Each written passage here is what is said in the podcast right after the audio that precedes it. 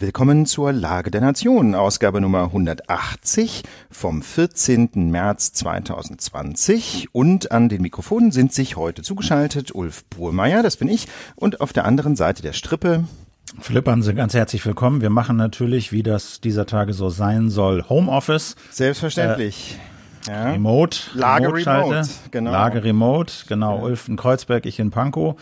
Ähm, aber ja, das versteht sich von selbst. Warum wisst ihr alle? Das ist natürlich auch unser Thema heute. Aber bevor wir dazu kommen, eine kurze Hausmitteilung. Wir hatten eine Lage Live geplant in Hamburg auf Kampnagel Mitte April und da haben uns viele gefragt, ob diese Lage Live überhaupt stattfinden kann. Und die Antwort kann in diesen Tagen natürlich nur lauten, nein, kann sie nicht. Am Donnerstag äh, haben wir das entschieden, dass diese Lage Live ausfallen muss, so wie auch das ganze Europacamp, ähm, von dem wir ja ein Teil gewesen wären. Und ähm, ja, wir haben es eben gesagt, äh, selbstverständlich Homeoffice und dazu würde eine Lage live mit fast 1000 Leuten in einer großen Halle überhaupt nicht passen. Deswegen finden wir es völlig richtig, so eine Lage live nicht zu veranstalten. Jeder Sozialkontakt muss im Moment runtergefahren werden. Dazu kommen wir gleich nochmal genauer. Ihr könnt natürlich alle Tickets, die ihr bereits gekauft habt, äh, kostenfrei stornieren. Einen Link dazu findet ihr in der E-Mail, die ihr als Bestätigung äh, bekommen habt sind, sind natürlich ein paar Unkosten entstanden für diese Lage live und ähm, und generell ist es ja auch so, dass insbesondere Philipp auch davon lebt. Insofern, ihr könnt sie stornieren, müsst das aber natürlich nicht. Ja, wir Na, das, das gilt natürlich auch für vor allen Dingen für, wenn ihr jetzt, was weiß ich, Tickets auch gebucht habt für so Kleinkunstgeschichten oder so, ja, wenn die jetzt storniert und abgesagt werden, diese Künstler und Künstlerinnen äh, leben davon, brauchen das wirklich und da solltet ihr auch gerade bei kleineren Veranstaltungen wirklich erwägen, einfach fünf gerade sein zu lassen. Einfach Tickets verfallen lassen. Ja. Und fertig. So, genau. Ne? So ist es auch bei ähm, uns. Also wenn ihr, wenn ihr einfach gar nichts macht, dann ist euer Ticket quasi eine Spende für die Lage der Nation. Freuen wir uns auch. Wie gesagt, aber Link zum Stornieren findet ihr in der E-Mail und könnt ihr jederzeit machen. Auf jeden Fall ganz herzlichen Dank an alle, die schon ein Ticket gekauft hatten. Äh, es ist nämlich fast ausverkauft gewesen. Herzlichen Dank an alle, die kommen wollten. Und äh, es wird natürlich eine neue Lage live geben in Hamburg, wenn sich die Lage beruhigt hat. Wann das ganz genau sein wird, wissen wir noch nicht. Wir alle wissen nicht, wie diese Pandemie weiter verläuft. Aber wir haben das auf dem Zettel und äh, kommen sehr, sehr gerne wieder nach Hamburg. Damit sind wir natürlich beim Thema, das jetzt nicht nur diese Woche dominiert, sondern auch die nächsten Wochen sicherlich dominieren wird. Die Corona-Pandemie, die Welt und Deutschland gehen auf einen nie dagewesenen Ausnahmezustand zu, würde ich mal behaupten. Die Corona-Krise hat weltweites Ausmaß angenommen. Auch die WHO spricht jetzt von einer Pandemie. Das hat politisch keine Folgen, ist aber ein Signal oder wird als so ein Signal verstanden, dass viele Länder noch zu wenig tun. Ja, so muss man das wohl sehen. Ähm, Stand Samstagmorgen gibt es knapp 140.000 Fälle weltweit und rund 5.300 Tote. Äh, die Zahlen für Deutschland sind Samstag früh äh, über 3.000 Fälle und von Donnerstag auf Freitag allein hat sich die Zahl fast um 50 Prozent erhöht. Seit der letzten Woche verfünffacht, seit der Woche davor mal zwölf. Mit anderen Worten, ähm, man sieht auch in Deutschland inzwischen einen ganz dramatischen Anstieg und dazu muss man sagen, diese Zahlen, die wir gerade genannt haben, sind jedenfalls für die Corona-Fälle sehr wahrscheinlich viel zu niedrig, denn die Menschen lassen sich ja nicht testen, nur wenn sie erkältet sind. Ja, wer einfach mal irgendwie denkt, oh, habe ich mir halt was eingefangen, der geht ja nicht unbedingt sich testen. Er bekommt häufig auch vielfach gar keinen Test, Philipp. Du hast noch mal so ein bisschen da reingehört, ist gar nicht so einfach, einen Test zu bekommen, ne? Nein, ist nicht einfach, einen Test zu bekommen. Das liegt natürlich auch an der, an den Ressourcen. Also diese Test- und Laborkapazitäten, das sind beschränkte Ressourcen. Das ist einfach so. Da kann man sich wünschen, es gäbe mehr Ressourcen davon. Aber wenn die halt nun mal beschränkt eingeschränkt sind, dann äh, müssen Ärzte, Ärztinnen äh, auswählen, wen sie testen. Und äh, ich habe da auch, wie gesagt, bei dieser Hotline mal angerufen als Journalist und habe dann auch jemanden bekommen nach so zehn Minuten Warteschleife und der war auch sehr ruhig und, und hat alles erklärt. Und der sagt, wir testen halt nur Leute, die aus dem Krisengebiet gekommen sind oder nachweislich Kontakt zu einem nachgewiesenen Infizierten oder einer nachgewiesenen Infizierten hatten. Einfach aus äh, Ressourcengründen. Da kann man sich jetzt drüber aufregen, da reden wir auch noch drüber. Aber aus diesen Gründen, weil eben in vielen Fällen das auch milde verlaufen wird, die Krankheit, sind diese Zahlen zu niedrig. Das kann man am Rechenbeispiel äh, illustrieren. Ja, ganz genau. Das, und die Zahlen sind zu niedrig und das bedeutet, die Epidemie ist vermutlich sehr viel weiter, als wir denken. Äh, das Rechenbeispiel, ähm, das haben wir entnommen von einem wirklich sehr empfehlenswerten Artikel, ähm, den wir auch noch gleich weiter besprechen werden, der sinngemäß lautet, äh, warum ihr unbedingt jetzt handeln müsst. Ähm, das ist nämlich jemand, der gar nicht aus dem Gesundheitswesen stammt, sondern eigentlich eher so aus der IT der sich deswegen mit Zahlen sehr gut auskennt. Und der rechnet wie folgt vor. Durchschnittlich vergehen 17 Tage von der Infektion eines Menschen bis zum Tod. Ja, und etwa ein Prozent der Infizierten stirbt, ganz grob. Ja, und wenn man das mal als Anhaltspunkt nimmt, dann kann man sehr schön hochrechnen, dass die Zahl der bekannten Infektionen auf jeden Fall viel zu niedrig ist. Ja, denn man kann also, wie gesagt, ein Prozent der Infizierten stirbt, also kann man die Zahl der Toten grob mal 100 nehmen und hat dann die Zahl der Infizierten aber vor 17 Tagen. Ja, weil das eben die durchschnittliche Spanne ist von der Infektion bis zum Tod. Und die Toten sind halt wenigstens halbwegs safe. Ja, das ist so der Punkt da. Deswegen nimmt man die als Ausgangspunkt, weil man relativ sicher weiß, wer jetzt tatsächlich an diesem neuen Virus gestorben ist. Ähm, ja, und bei R ähm, 0 gleich 3, also einer Zahl, wo etwa jeder Mensch etwa drei andere Menschen ansteckt, verdoppeln sich die Infektionen circa alle sechs Tage. Und wenn man das dann mal so hochrechnet, Stand 14.3. haben wir acht Tote. Die haben sich vor circa 17 Tagen infiziert, also circa am 26. Februar. Und das heißt, schon damals hatten wir mindestens 800 Infektionen im Land, ja, weil Todesrate ein Prozent. Und in den 17 Tagen seither haben sich die Fallzahlen circa alle sechs Tage verdoppelt. Das macht mindestens drei Verdopplungen seither. Wir hat, haben also heute in Wahrheit nicht die um die 3000 Fälle, sondern vermutlich eher ja, kann man verdoppeln, 800, 1600, 3200, mindestens 6400 Fälle im Land, von denen wir nur die Hälfte, nicht mal die Hälfte entdeckt haben. Und ähm, das ist natürlich ein großes Problem, denn wer nicht entdeckt wird, kann sich auch nicht in Quarantäne begeben. Ähm, vielleicht sind es auch noch viel mehr, ja, wenn die Todesrate doch geringer ist. Das ist natürlich, jetzt muss man immer sehen, ist eine Hochrechnung. Ja, die hat zwei Variablen, die unsicher sind, nämlich die Todesrate und die genaue Zeit, äh, in der sich ähm, die Fälle verdoppelt haben. Aber jedenfalls ist deutlich, dass die offiziell circa 3000 Fälle viel zu niedrig sind. Und das ist jetzt nicht irgendwie, äh, keine Ahnung, Beruhigungspille von Angela Merkel oder so. Also, dass jetzt bitte keine Verschwörungstheorien aufkommen. Das liegt halt einfach daran, dass wir nicht alle Menschen testen können, die irgendwie grippeähnliche Symptome zeigen. Philipp hat es gerade schon erklärt. Das heißt aber auf jeden Fall auch, eigentlich ist diese Epidemie auch in Deutschland Deutschland längst viel weiter verbreitet, als diese 3000 Fälle andeuten und die sind schon schlimm genug. Genau, und es gibt eben noch kein Medikament, was man einsetzen kann. Man kann die harten Fälle nur beatmen. Man kann ein bisschen was gegen die Symptome tun, aber die eigentliche Krankheit kann man noch nicht mit einem Medikament bekämpfen. Und von einem Impf, von einem Impfstoff sind wir auch noch ein, anderthalb, zwei Jahre, je nach Schätzung, äh, entfernt. Ähm, das Problem äh, ist natürlich, äh, es wird immer gesagt, 80 Prozent der Fälle verlaufen mild. Mild heißt aber laut New York Times äh, Lungenentzündung. So, Lungenentzündung und erst wenn du ins Krankenhaus kommst, ist es ein ernster Fall und wenn du dann äh, nah am Organversagen bist und beatmet werden musst in der Intensivstation, dann äh, ist es eben ein schwerer Fall und das sind so, je nachdem, wenn man 80 Prozent mild bis Lungenentzündung, dann heißt es 20, also 15 Prozent. Äh, Philipp, ganz kurz, mild, mild heißt jetzt nicht Lungenentzündung, ne? Mild sind die Also Leute, laut, laut, laut New York Times, also ich habe das heute Morgen im Daily nochmal gehört, dieser Wirtschafts Wirtschaftskorrespondent oder Wissenschaftskorrespondent der New York Times hat diese Studie, auf der das fußt angeblich, nochmal nachgeguckt und die chinesische Definition davon war mild bis zur Lungenentzündung. Allerdings erst wenn du hospitalisiert wirst mit dieser Lungenentzündung, ist es ein schwerer Fall. Ja, aber nur also, um das deutlich zu sagen, diese 80 Prozent kriegen nicht alle eine Lungenentzündung. Nein, nein, nein. Ja, aber nein, das gerade so klang bei dir. Also okay, ist jetzt nee, nicht das so, ist missverständlich. Nein, ja, ja, das ist missverständlich. Aber in dieser in dieser Wertung ist auch eine Lungenentzündung, mit der du zu Hause bleibst, noch ja. ein milder Fall.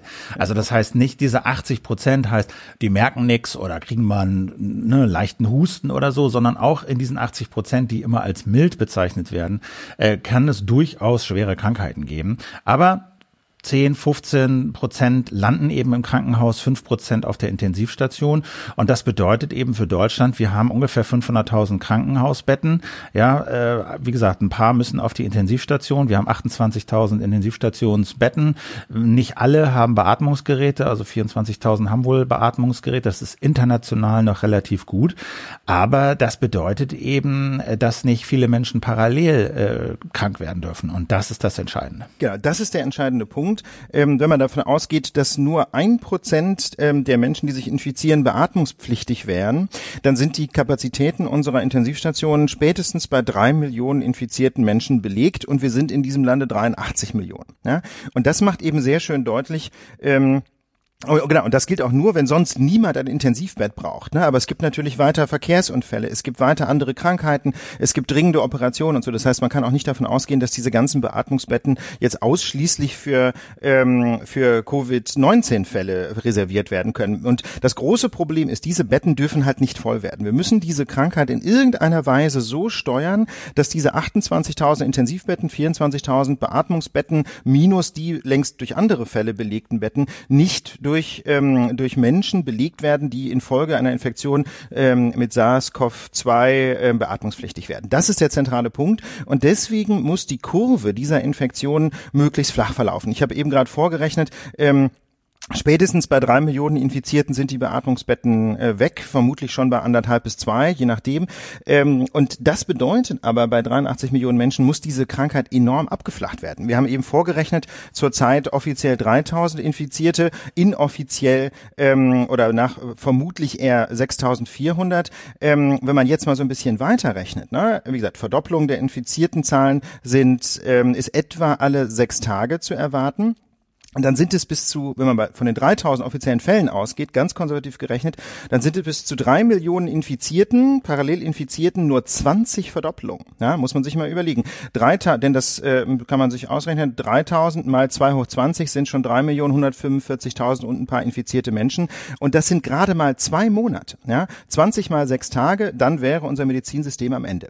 Jetzt muss man ganz deutlich sagen, das gilt nur bei einer ungebremsten Vervielfältigung, Ver Vervielfältigung der infizierten Zahlen und es stimmt auch insofern nicht so ganz, als ja auch Leute wieder gesund werden. Ja, aber gut, dann dauert es eben eine Woche länger, ja, bis sich diese Verdopplung bis zu diesem Punkt vorgearbeitet haben und deswegen ähm, äh, ist die Situation eben extrem dramatisch. Wir müssen die Kurve der Neuinfektion unbedingt abflachen. Wir müssen diese Verdopplung alle sechs Tage, die bei ungebremstem Verlauf vorkommen würde, unbedingt stoppen. Sonst kann man sich ausrechnen, dass irgendwann im Mai, an, spätestens Anfang Juni, unsere Intensivbetten alle wären. Und das wäre eine Katastrophe. Aber Philipp, der sind wir jetzt ja nicht völlig ausgeliefert. Man kann ja was tun. Ja, genau. Also kurz davor noch, da gibt's diese Zahl von 50, 60, 70 Prozent aller Deutschen werden sich diesen Virus einfangen. Davon gehen viele aus, einfach weil der so ansteckend ist, einfach weil es aufgrund dieser Zahl ne, R, R0 gleich drei, also ein Mensch steckt drei weitere an, äh, mathematisch so ist, dass irgendwann bei 60, zwei Drittel äh, aller Menschen, aller Infizierten dieses Virus dann irgendwann auf resistente Menschen trifft. Davon geht man aus, dass wer diese Krankheit hat, ist wahrscheinlich erstmal zumindest kurzfristig äh, resistent gegen diese Keime und dann wird sich das Ding abflachen. Das heißt, in Summe werden wir wahrscheinlich in ein, zwei Jahren äh, eine bestimmte Anzahl von Infizierten haben. Aber du hast es gesagt, wir müssen das einfach strecken, solange es geht. Weil wenn die alle auf einmal krank werden, kollabiert alles. Das wollen wir auf gar keinen Fall. Deswegen müssen wir die Zahl der täglichen Infektionen runterdrücken. Also, was kann genau. man machen? Ja, genau. Lass uns das nur ganz kurz noch einen, diesen Punkt, das hattest du sehr schön, finde ich, reingeschrieben. Ein Beispiel von Herrn Drosten, ja, der ja sein tägliches äh, Update äh, liefert äh, im, im, im Podcast mit NDR Info, der Virologe von der Berliner Charité, ähm, der hat, der hat nochmal darauf hingewiesen, warum die Menschen häufig so lange brauchen, um äh, quasi adäquat zu reagieren. Menschen können sich exponentielles Wachstum nicht so gut vorstellen. Ja? Das heißt also ein Wachstum, wo es nicht schrittweise vorangeht, jeden Tag kommen ein paar Leute dazu, sondern wo es mal zwei wird, dann mal vier, dann mal acht, dann mal Denkt 16, man so, ja, ne? ist doch nicht so schlimm, mein genau. Gott, 16, 32, so, so what, Hörner so 15. what. Ne? Und da muss man halt sagen, ähm, das ist so ein bisschen wie bei diesem alten Märchen aus Indien mit dem Reis auf dem Schachbrett. Angeblich hat der Erfinder des Schachspiels sich zur Belohnung von seinem keine Ahnung, wie der Chef damals hieß, König, Fürst, was auch immer, ähm, gewünscht, ähm, genau ein solches quasi exponentielles Wachstum. Er hat gesagt, ich lege ein Reiskorn auf ein Schachfeld und dann äh, möchte ich auf dem nächsten Schachfeld zwei Reiskörner, auf dem nächsten vier Schachkörner und auf dem nächsten acht und so. Und hat der König gesagt, ja, gar kein Problem, kriegst du. So. Das Problem ist nur, wenn man das durchzieht über alle 64 Schachfelder, dann sind es so viele Reiskörner wie irgendwie, ich weiß nicht mehr genau, was die Zahl ist, jedenfalls wie das Universum Atome hat so. Also unfassbar von, von viel. Ja, ja genau. Die ganze Welt müsste nur aus Reis bestehen. Ja, also die genaue Zahl ist ja gar nicht so relevant. Jedenfalls sind es unfassbare Mengen Reis und ähm, das macht eben sehr schön deutlich. Dieser König damals konnte sich nicht vorstellen, äh, wie wie exponentielles Wachstum funktioniert. Und interessanterweise sogar ein Professor Pharma für Pharmakologie, der hat mich da gestern irgendwie auf Twitter irgendwie ziemlich angemacht. Ähm, der meinte nämlich immer so, äh, Covid-19 sei ja gar nicht so schlimm, gebe erst 2000 Infizierte. Das muss ich mir vorstellen, ja, ein Universitätsprofessor, der für Pharmakologie, kein Mediziner, d'accord, der sich nicht vorstellen kann, wie diese Krankheit durch die Decke gehen wird. Und dabei muss man ja eigentlich nur nach Italien gucken, ähm, wenn, wenn man sehen will, was passiert, wenn man sie nicht bremst. Aber Philipp, du hast es schon angedeutet, man kann ja was machen. Man kann ja was machen. Ne? Beispiel China. Wir haben uns ein bisschen lustig darüber gemacht. So, ja, ja, äh, autokratisches System und so. Da werden wir nicht hinkommen. Das werden wir nicht machen müssen. Turns out, was die Chinesen gemacht haben, hat funktioniert. Das haben wir auch gesagt, zu relativ hohen Kosten. Aber jetzt gucken doch alle nach China, weil diese radikalen Maßnahmen, die sie da durchgeführt haben, wahrscheinlich auch auf uns zukommen in ein oder anderen Form. Sie haben nämlich wirklich die Leute ja radikal äh, isoliert. Das Gegenbeispiel ist eben äh, Italien. Die haben zu spät davon mit mitbekommen. Sie haben zu spät gehandelt, haben jetzt ein exponentielles Wachstum und äh, hier italienischer Politiker warnt im Spiegel äh, jetzt gerade heute Morgen, ähm, macht nicht die Fehler, die wir gemacht haben, handelt schnell. Und was Sie halt jetzt, was Sie in Italien beobachten, ist, das ganze Land ist unter Quarantäne, Grenzen werden dicht gemacht, äh, Läden, äh, Einkaufsläden, Kneipen, Bars, alles zu, die Leute dürfen sich nicht bewegen. Ähm, das Gesundheitssystem ist, wenn nicht zusammengebrochen, doch extrem am Limit und es gibt Ärzte, Ärztinnen, die sich jetzt halt entscheiden müssen, welche Patienten sie beatmen, A oder B. Das und, muss man sich mal bitte vorstellen. Ne? Und, das, und, B stirbt dann im Zweifel. Das, das muss man sich mal bitte vorstellen. Also man kann, glaube ich, schon jedenfalls so weit gehen zu sagen, dass das Gesundheitssystem regional zusammengebrochen ist, also insbesondere in der am schwersten betroffenen Region der Lombardei. Denn da ist es tatsächlich so, dass man ähm, inzwischen die sogenannte Triage eingeführt hat. Das habe ich mal gelernt in meiner Rettungssanitäterausbildung. Ähm, das macht man eigentlich nur bei einem sogenannten Massenanfall von Verletzten. Ja, stell dir vor, Busunfall auf der Autobahn. Es liegen irgendwie 50 Schwerverletzte rum ähm, auf der Autobahn und auf dem Seiten Seitenstreifen und du musst jetzt irgendwie entscheiden, wen du noch rettest, weil du hier eben nur drei Rettungswagen hast. Ja? In, und in so einer ähnlichen Krisensituation sind da eben die Mediziner und Medizinerinnen in manchen Krankenhäusern, die tatsächlich nicht mehr jeden retten können. Und die, da passieren dann so Sachen wie, wer ab 80 ist, wird einfach nicht mehr behandelt. Der wird gleich wieder nach Hause geschickt, was im Grunde eine Art Todesurteil ist. Ja? Und ähm, ein solches, äh, einen solchen, einen solchen partiellen Zusammenbruch des Gesundheitssystems will man natürlich vermeiden. Und deswegen muss man die Infektionskurve eben so, so weit bremsen, muss man die Kurve so weit abflachen, dass sie nicht in diese Phase exponentiellen Wachstums ein, äh, einpendelt äh, oder einschwenkt, ja, wo es dann eben quasi durch die Decke geht, bildhaft gesprochen, sondern man will sie so abflachen, dass eben niemals mehr als circa 20.000 Menschen Corona-bedingt ähm, beatmet werden müssen. Und das ist ebenso schwer, weil wir uns dieses exponentielle Wachstum so schwer vorstellen können. Wir müssen eigentlich jetzt handeln, wo alle noch so denken, naja, ich kenne ja keinen und macht ja nichts. Genau das ist der Zeitpunkt, wo man das runterschrauben muss. Die USA sehen ein ähnliches Problem. Äh, auch die haben in vielen Regionen viel zu spät mitbekommen, dass sie eigentlich schon eine Menge Infizierte haben, weil vor allen Dingen deren Testsystem äh, nicht funktioniert hat und äh, bisher wohl auch noch nicht so richtig funktioniert.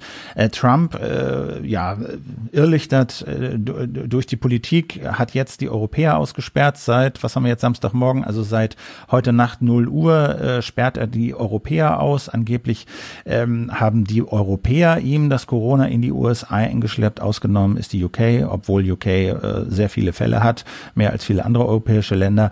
Es sieht aber dann unterm Strich, muss man sagen, nach einer politischen Aktion aus. Er macht es halt wie immer. Er sucht die Feinde irgendwo äh, im Ausland und äh, versucht von eigenem Versagen abzulenken. Ja, Europa ja, also, ist natürlich verschnupft, ne, weil natürlich äh, äh, jetzt viele Europäer ähm, äh, natürlich nicht in die USA reisen können, äh, Riesenprobleme für Airlines, plus dass es wahrscheinlich nichts bringt. Ja, war, war bei mir ehrlich gesagt auch so. Ne? Ich hatte ja mit ähm, gemeinsam mit meiner Vorstandskollegin Nora Markert äh, Ende März, Anfang April eine USA-Reise geplant. Die musste ich jetzt auch canceln, klar, weil ich halt schlicht und ergreifend nicht ins Land gekommen wäre.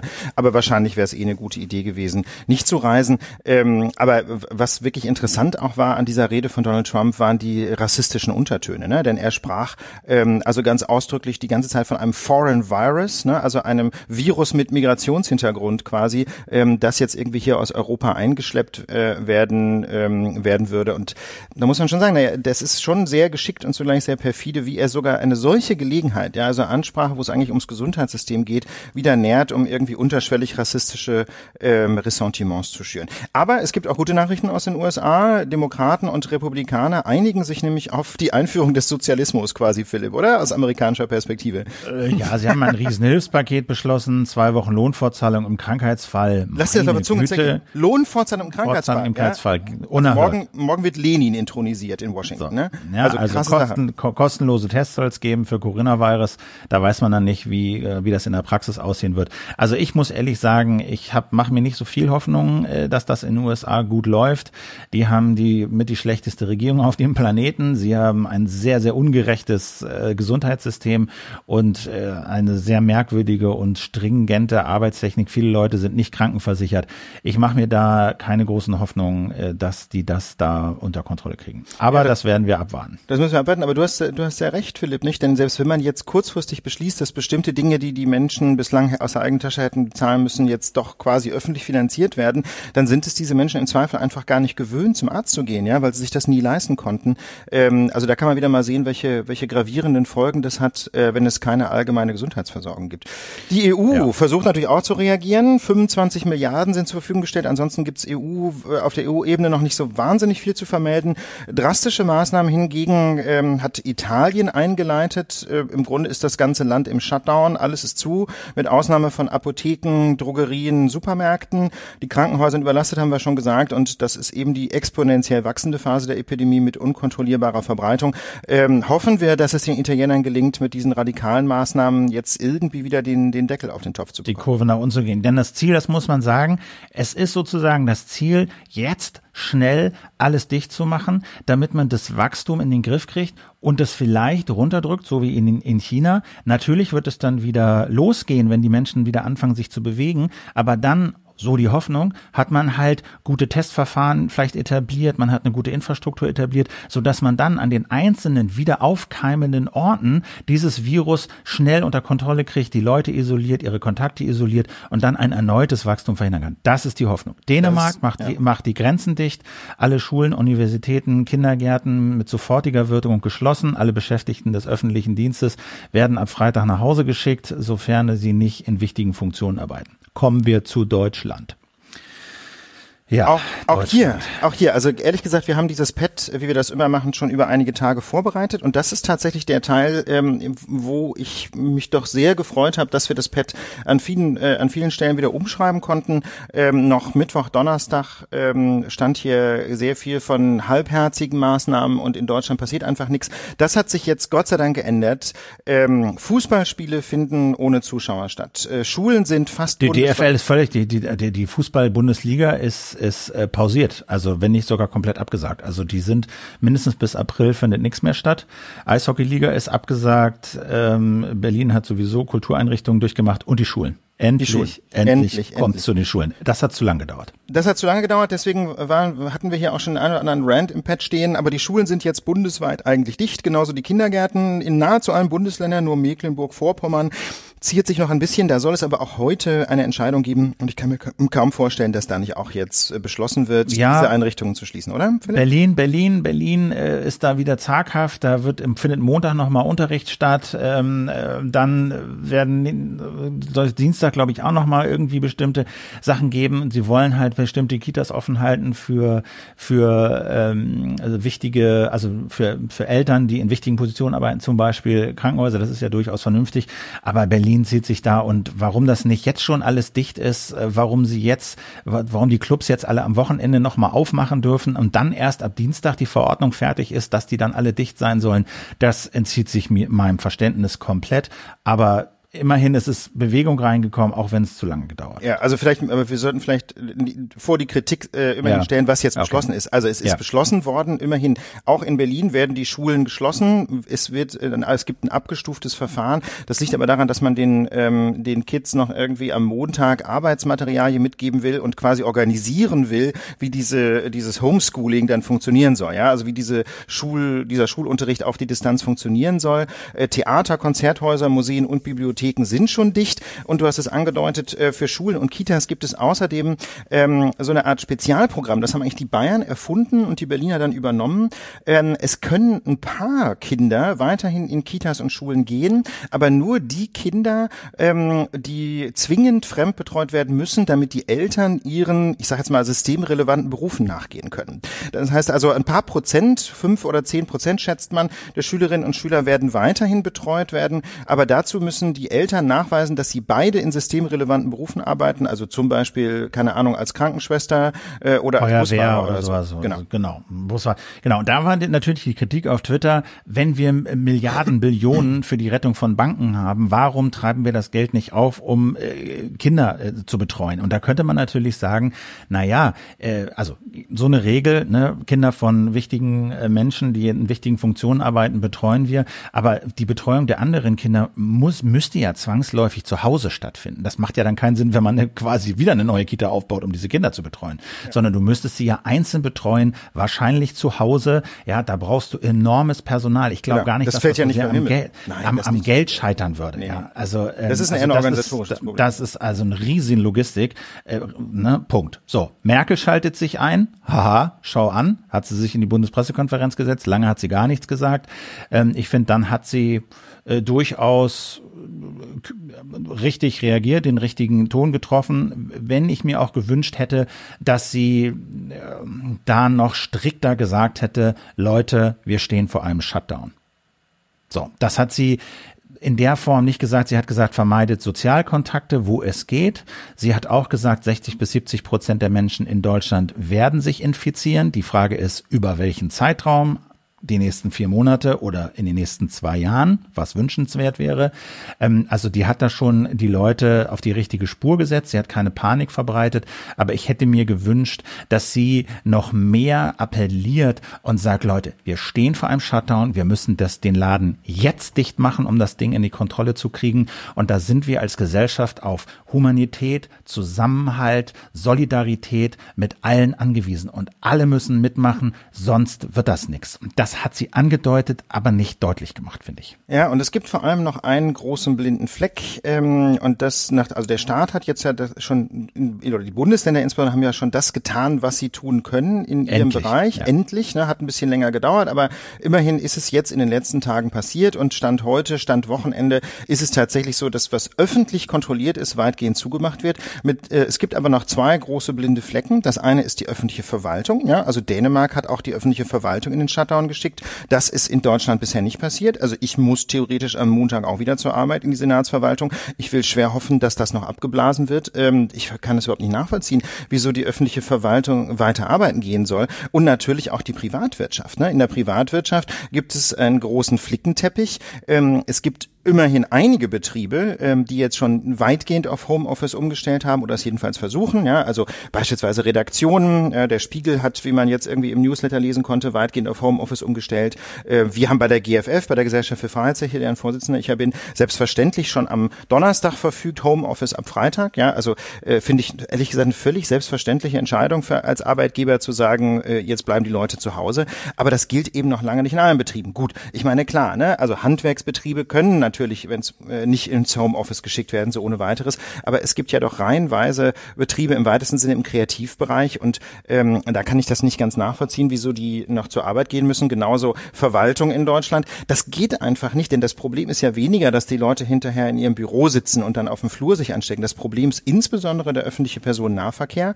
Ähm, denn das ist natürlich, muss man sich vorstellen, fast so schlimm wie ein Club. Ja, da stehen also dann 50, 100, 200 Leute in einem engen S-Bahn-Wagen und husten sich gegenseitig an. Also das ist äh, aus der ähm, aus der äh, Infektionspräventionsperspektive eine echte Katastrophe. Und ähm, deswegen hat sich jetzt tatsächlich auch eine Debatte entzündet, Philipp, ob Deutschland nicht immer noch zu wenig macht, trotz dieser doch inzwischen relativ einschneidenden Maßnahmen.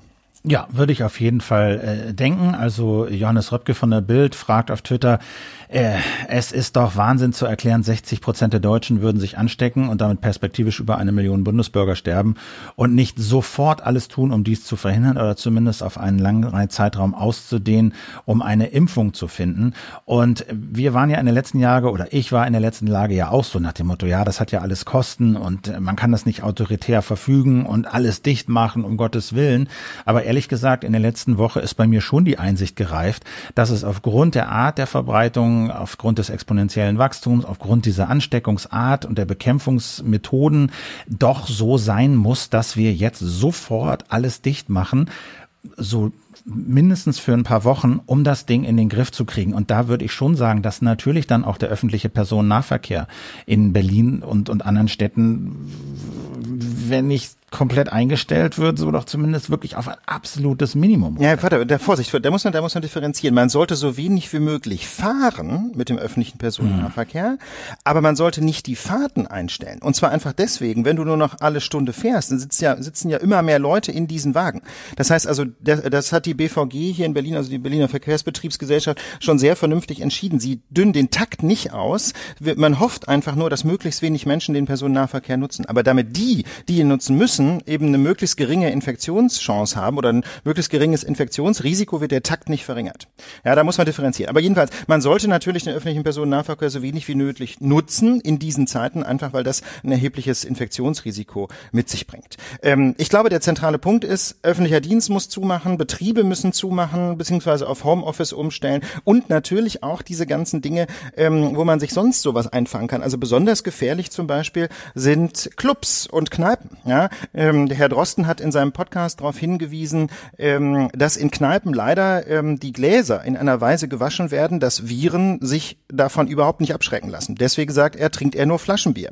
Ja, das trifft mich persönlich auch hart. Ich trinke natürlich viel lieber ein frisch gezapftes. Aber er sagt, in dieser, äh, in dieser Zeit darf man einfach nicht mehr in der Kneipe ein gezapftes Bier trinken, weil so wie die, die halt die Gläser spülen, ist das meinetwegen irgendwie hygienisch, aber für die Viren jedenfalls nicht genug. Ja, oder man kann auch so weit gehen zu sagen, es ist eigentlich unhygienisch. Ähm, genau dasselbe gilt natürlich noch viel schlimmer für Tanzveranstaltungen. Ja, also von den ähm, von den Berliner Infektionen zum Beispiel lässt sich eine ganze Infektionswelle auf einen Fall in einem Berliner Club der sogenannten Trompete zurückführen. Da gab es einen Beamten, der nicht wusste, dass er krank ist, ist da samstags in diesen Club gegangen am 29.02. und mindestens 16 Leute, 16 Leute haben sich an diesem Abend in diesem Club bei ihm angesteckt. Das heißt also, Clubs sind einfach äh, Multiplikatoren für diese Viren. Das geht gar nicht mehr. Also Philipp hat es eben angedeutet, Berlin hat die Clubs an diesem Wochenende noch nicht geschlossen, sondern das wird erst Dienstag oder Mittwoch passieren. Aber man kann jedem nur einfach privat sagen, um Gottes Willen, ja, geht doch ja. nicht mehr tanzen. Das kann man nicht wahr sein. Einige Clubs schließen auch schon. Berghain ist zu, ja. Das Berghain ist zu, äh, Golden Gate macht dicht. Also das trifft diese Clubs natürlich hart. Dazu sagen wir dann auch gleich noch was. Die Frage ist natürlich jetzt, ne, du hast es so ein bisschen angedeutet, was können wir jetzt tun? Als erstes würde ich sagen, Alte schützen. Ja, also das ist mit Abstand die Gruppe, die äh, das höchste Risiko hat, nicht nur infiziert zu werden, das haben wir alle, aber an dieser Infektion wirklich zu sterben oder mindestens große Probleme zu bekommen. Und ähm, das heißt, äh, ne, also äh, bietet euren Nachbarn äh, an, für sie einzukaufen. Äh, Enkel sollten nicht Oma und Opa besuchen. Äh, helft den Alten, sei es jetzt eure eigenen ähm, Ver Verwandten Eltern oder sei es eben Nachbarn oder wen auch immer ihr kennt, bietet an, für sie einzukaufen, sagt, dass ihr Bescheid haben wollt, wenn es Probleme gibt und so weiter. Die gilt es jetzt wirklich zu schützen und da solidarisch zu sein. Ja, das ist in der Tat so. Und es gibt noch so ein paar andere Tipps, äh, die man ganz einfach beachten kann. Äh, zum Beispiel auf gar keinen Fall als Besucher ins Krankenhaus oder ins Altersheim. Also, denn äh, die meisten Institutionen haben Besuche sowieso schon verboten. Aber falls das noch nicht verboten ist, um Gottes Willen jetzt nicht zu Oma ins Altersheim oder ins Krankenhaus, ähm, das kann, kann also ganz, ganz bildhaft gesprochen, das kann wirklich den Tod bringen. Ja, wenn nicht Oma, dann vielleicht irgendjemand jemand anderem, der in diesem Altersheim lebt. Denn man kann ja Virusträger sein, ohne das überhaupt mitzubekommen. Da sollte man wirklich vorsichtig sein und mal ganz ehrlich, Kontakt zu kranken Angehörigen kann man ja heute auch sehr gut per Telefon oder per Videochat halten. Ähm, das war noch nie so einfach wie heute. WhatsApp kann das sogar, FaceTime kann das auf dem iPhone ähm, und per Videochat kann man ja auch ganz gut Kontakt halten. Klar, das ist nicht dasselbe wie, wie die Hand halten oder sich in den Arm nehmen, das ist mir völlig klar. Ähm, aber trotzdem ist das, sind das jetzt eben besondere Zeiten und wir müssen einfach aufpassen, dass sich dieses Virus nicht weiter verbreitet. Ne? Das ist äh, deswegen, deswegen auch diese Schulsperrung. Wir hatten hier eine lange Diskussion pro und contra Schulsperrung drin, Philipp. Das hat sich, glaube ich, erübrigt, oder? Äh, das hat sich, glaube ich, erübrigt. Also wie gesagt, natürlich sind die Kosten hoch, natürlich muss man sich um die Betreuung kümmern. Das äh, ist klar, aber ich denke, da müssen wir jetzt halt alle improvisieren. Da gibt es nicht die eine gute Lösung, ja, aber aber es einfach so weiter zu laufen zu lassen, ist es eben nicht. Ja, natürlich Natürlich treffen sich dann Kinder auch untereinander. Natürlich teilt man sich vielleicht die Betreuung. Das sollte man vermeiden. Aber es ist immer noch besser, als wenn 30 oder 20 Kinder da einen ganzen Tag durch eine Schule mit tausend anderen Kindern laufen. Und mit dem ja. Bus zur Schule fahren. Ja, Und mit dem Bus Personennahverkehr. Katastrophe. Weiterer Tipp. Impfen lassen, hatten wir letzte Woche schon gesagt. Man kann sich nach wie vor gegen die normale Grippe impfen lassen. Man kann sich äh, in Absprache mit dem, dem Hausarzt oder der Hausärztin auch zum Beispiel gegen Bakterien impfen lassen, die Lungenentzündung verursachen können. Muss man absprechen, ähm, ob das sinnvoll Pneum ist. Pneumokokken, da wird der Impf Impfstoff stark, ich, äh, Impfstoff knapp. Ich habe das meiner Mutter auch gesagt. Gegen Grippe hat sie sich jetzt impfen lassen. Äh, Pneumokokken, da ist der Impfstoff schon knapp. Ja? Also die Apotheke sagt, ja, bestellen wir, aber ob wir ihn kriegen, mal sehen. Das sind halt Bakterien, die im Hals leben, mehr oder weniger bei uns allen und die halt den auf die Lunge übergreifen können, wenn das Immunsystem schwach wird, wie zum Beispiel bei einer äh, Corona-Infektion. Und deswegen sollten sich alte Menschen sowieso dagegen impfen lassen und in diesem Fall jetzt gleich dreimal. So. Ja. Was kann man noch mal? Blut spenden? Ja, Philipp hat hier ins Bett geschrieben, das Blut wird knapp. Wusste, habe ich gar nicht mitbekommen. War das so? Ja, genau. Also da, weil natürlich, ne, also Blutspenden braucht man für alles Mögliche, dürfen aber nur Leute machen, die halt eine gewisse Zeit gesund waren und aktuell nicht krank sind. Ja, wenn jetzt mehr Leute infiziert sind, dann können die natürlich dann kein Blut spenden. Das braucht man aber. Insofern, wenn ihr äh, gesund seid äh, und gesund wart, äh, bitte äh, spendet äh, Blut. Nachbarschaft haben wir gesagt, Reisen absagen, die nicht sein müssen. Ich hatte meiner Mutter auch gesagt, äh, deine Kanasterfreundin, sorry, aber die, die können einfach nicht vorbeikommen. Das ist gerade einfach so. Ja, ähm, sagt das ab. So so blöd das ist. Natürlich ist es wichtig, Sozialkontakte zu haben und es ist ein großer Lebens Lebensqualität. Aber es geht jetzt einfach nicht. Also zumal schon gar nicht äh, für Alte. Ja. ja. ÖPNV nicht nutzen, äh, Homeoffice machen, genau. haben wir gesagt. Genau, und da zum Beispiel finde ich ganz wichtig, in der Firma auf Homeoffice drängen, ähm, da hört man dann viel, ja, das es geht ja irgendwie nicht so richtig, wir haben ja noch gar keine Videochat-Lösung, wie sollen wir denn Besprechungen machen und so. Und da muss man ganz klar sagen, es gibt inzwischen 1A-Lösungen für Videochat, haben wir bei der Gesellschaft für Freiheitsrechte nämlich auch etabliert, geht wirklich sehr, sehr gut. Äh, insbesondere möchten wir eine Lösung empfehlen, die sich bei der GFF total bewährt hat, nämlich Nextcloud Talk, haben wir auch bei der Lage schon mal eingesetzt. Ähm, und das, das Schöne daran ist, diese Nextcloud ist eine Open-Source-Lösung, das kann man also auf einem eigenen Server kostenlos aufsetzen. Man muss natürlich sich ein bisschen mit Linux auskennen. Das ist jetzt nichts für reine Hobbyisten, aber ähm, wenn man ein bisschen Linux-Administration kann, kriegt man das hin. Das dauert vielleicht zwei Stunden. Das heißt also, da können sich jetzt Admins in ihrer Firma richtig beliebt machen, ähm, wenn sie einfach für die Firma so eine Nextcloud-Instanz aufsetzen. Äh, einziger Haken daran, man muss also einen eigenen kleinen Chat-Server noch aufsetzen, denn der Default-Chat-Server von Nextcloud ist natürlich überlastet. Äh, ist ein sogenannter Turn-Server. Das Stichwort heißt hier Co-Turn. Wir verlinken die Anleitung dazu mal in den Show Notes. Ähm, also wenn ihr in einer Firma arbeitet, wo es heißt, Homeoffice geht nicht, wie sollen wir uns denn dann miteinander unterhalten und Besprechungen machen und so, dann ähm, meldet euch bei der IT, äh, die müssen das können.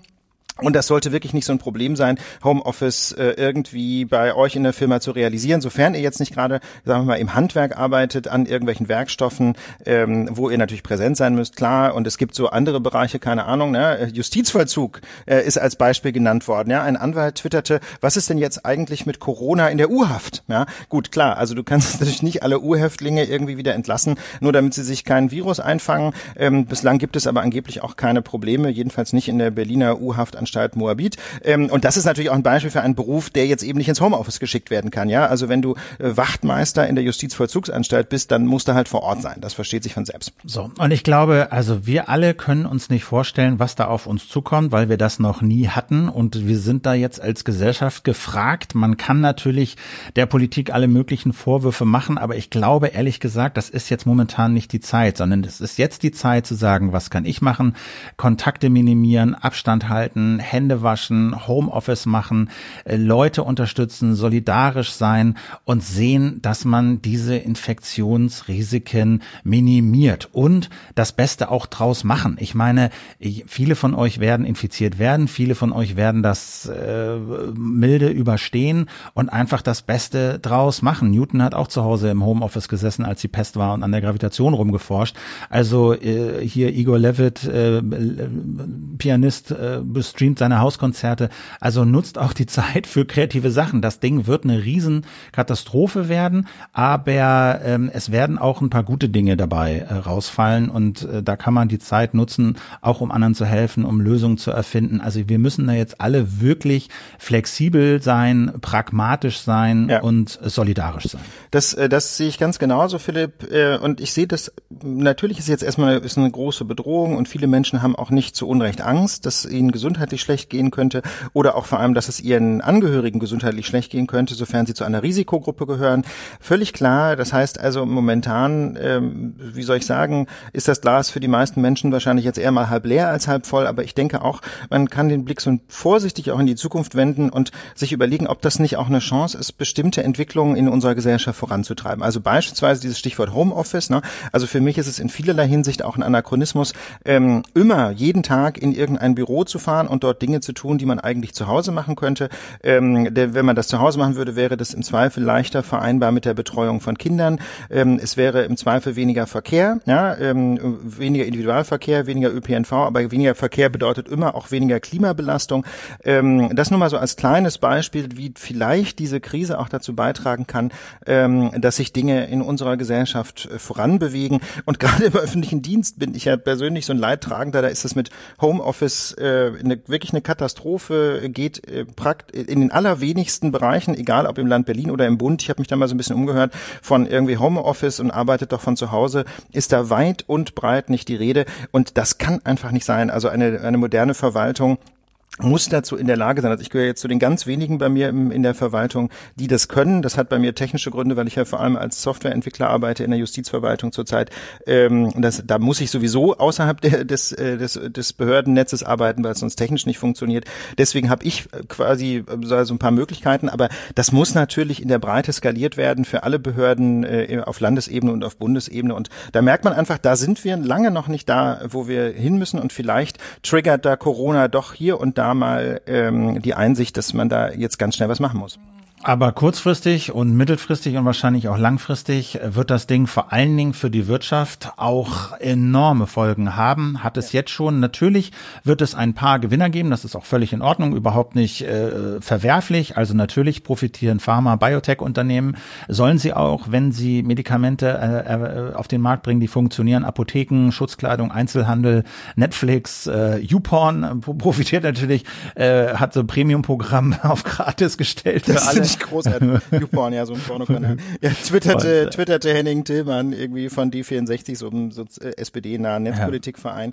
Ja. sagte, die, die, äh, das sei echte gelebte Solidarität, meinte er. So. Aber natürlich haut das Ding wirtschaftlich äh, gerade momentan äh, furchtbar rein. Also äh, es gibt natürlich sehr, sehr viele Verlierer und sehr, sehr viele Branchen und Unternehmen, die jetzt wirklich in massive Probleme kommen. Flugbranche, Tourismus, Messen, Kreuzfahrten, Restaurants, Hotel, die Berliner Clubs Clubs. Da droht vielen, glaube ich, das aus, wenn die jetzt mehrere Wochen zumachen müssen. Äh, Krankenhäuser, ja, äh, Krankenhausexperten warnen, dass da eben äh, wochenlang keine Hüft-OPs äh, mehr stattfinden können. Also die Kliniken kommen auch wahrscheinlich in, in, in Probleme. Lieferengpässe gibt es, glaube ich, jetzt schon zum Teil, weil natürlich China für eine Zeit lang dicht war, die Werkbank der Welt. Das ist jetzt über den Landweg brauchen die Produkte so drei Wochen, über den Seeweg äh, sechs Wochen. Naja, dann sind vor sechs Wochen die letzten Container da äh, äh, losgefahren. Ähm, und äh, so langsam äh, wird es Lieferprobleme geben. Das ist überhaupt keine Frage. Das ist, das ist zu befürchten, äh, dass genau das eintreten wird. Äh, und auch den Banken drohen natürlich Kreditausfälle. Ne? Also wenn es also ganz vielen Branchen schlecht geht ähm, und Unternehmen deswegen nicht mehr in der Lage sind, ihre Kredite zu bedienen ähm, und möglicherweise sogar in die Insolvenz rutschen, ähm, dann hat das natürlich mittelbar auch Effekte auf die Banken, die dann diese Kredite als äh, uneinbringlich abschreiben müssen. Dementsprechend gab es auch dramatische Reaktionen an den weltweiten Börsen. Der DAX hat etwa 20 Prozentpunkte verloren in den letzten Wochen. Äh, Prozent, nicht Prozentpunkt, 20 Prozent verloren in den letzten Wochen, 4000 Punkte äh, und auch der Dow Jones, ähm, der Aktienindex äh, in New York, hat den größten Einbruch seit dem Jahr 2008 erlebt ähm, und es gibt eigentlich keinen Zweifel, dass diese ähm, verschiedenen äh, oder ganz mannigfaltigen Probleme, die Corona für das Wirtschaftsleben verursacht, nach Ansicht führender Ökonomen im ersten Halbjahr auch zu, äh, dazu führen dürfte, dass wir in die Rezession rutschen, dass also die deutsche Wirtschaft schrumpfen wird. Ja, aber wir erinnern uns an diesen Tagen der Krise an Mario Draghi, den ehemaligen Chef der Europäischen Zentralbank, der einst sagte, whatever it takes, was immer es kostet, wir werden den Euro retten. Und mit dieser Aussage hat er nach Meinung vieler Experten den Euro auch damals vor dem Ende äh, bewahrt, weil er gesagt hat, wir, die Europäische Zentralbank, werden alles unternehmen, so viel Geld ausgeben, wie uns es irgendwie möglich ist, um den Euro zu retten. Und das hat ihn dann auch gerettet. Und eine ähnliche Strategie scheint jetzt die Bundesregierung zu fahren. Die zückt, wie sie selber sagt, die Bazooka, um der Wirtschaft zu helfen. Da hat der äh, Finanzminister Olaf Scholz gestern gesagt, wir ergreifen alle notwendigen Maßnahmen, um Beschäftigte und Unternehmen zu stützen. Altmaier Wirtschaftsminister hat gesagt, es soll ein umfassendes Schutzschild für Beschäftigte und Unternehmen geben.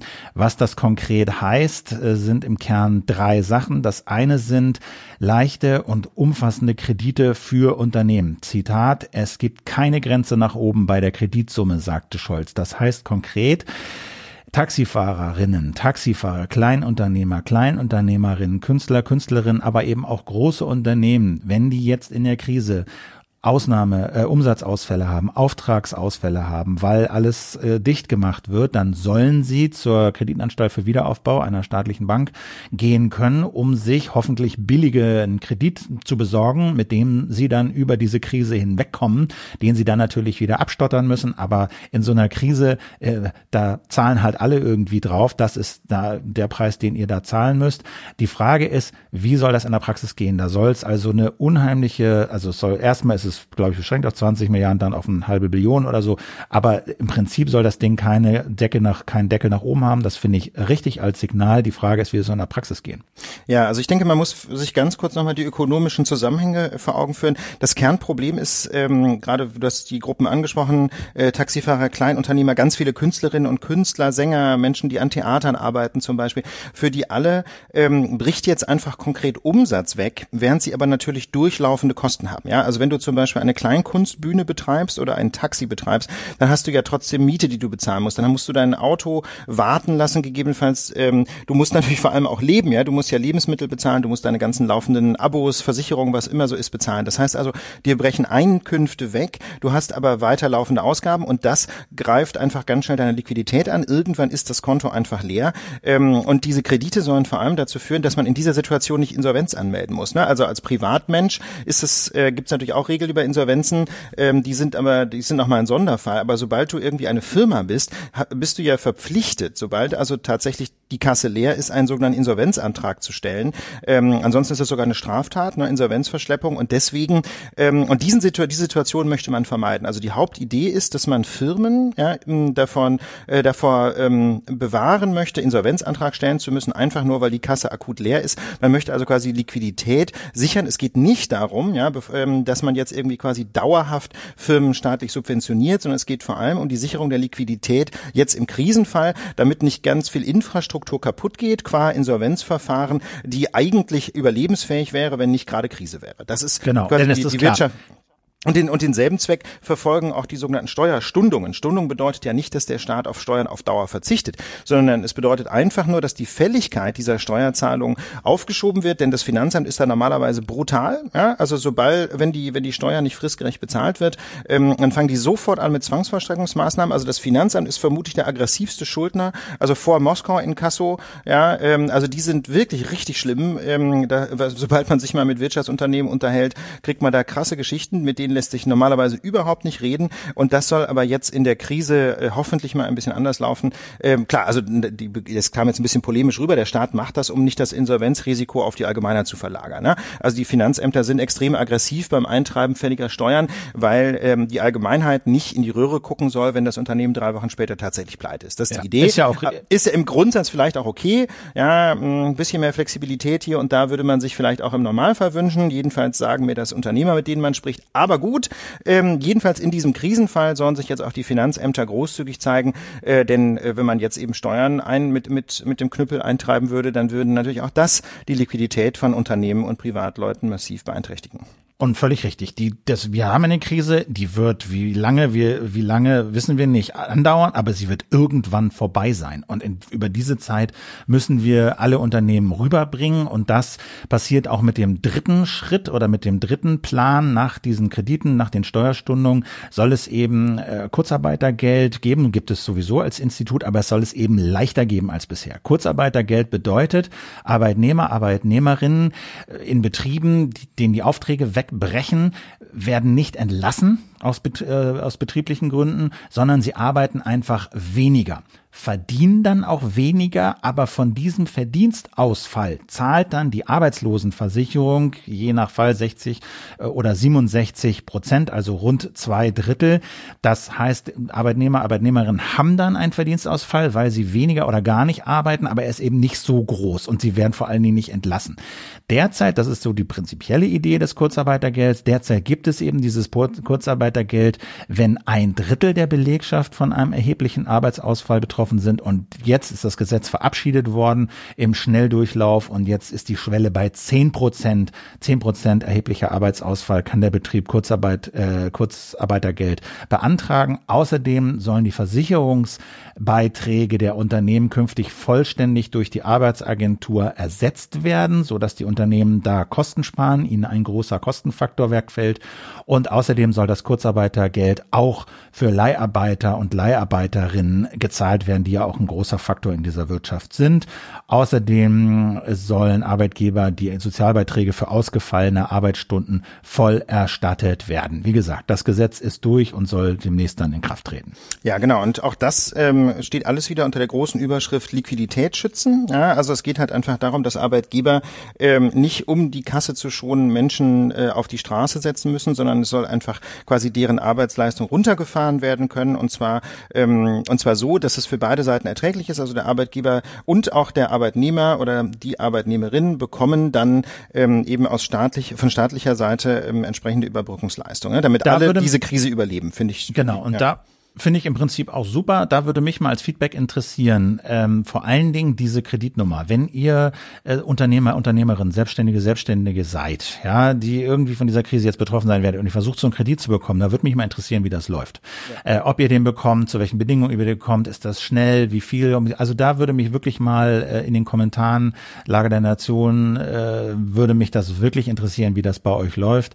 Ähm, ja, keine Ahnung, die EZB verkauft nochmal mehr Anleihen für 120 Milliarden, also will sozusagen den Staaten mehr oder weniger günstige Kredite geben.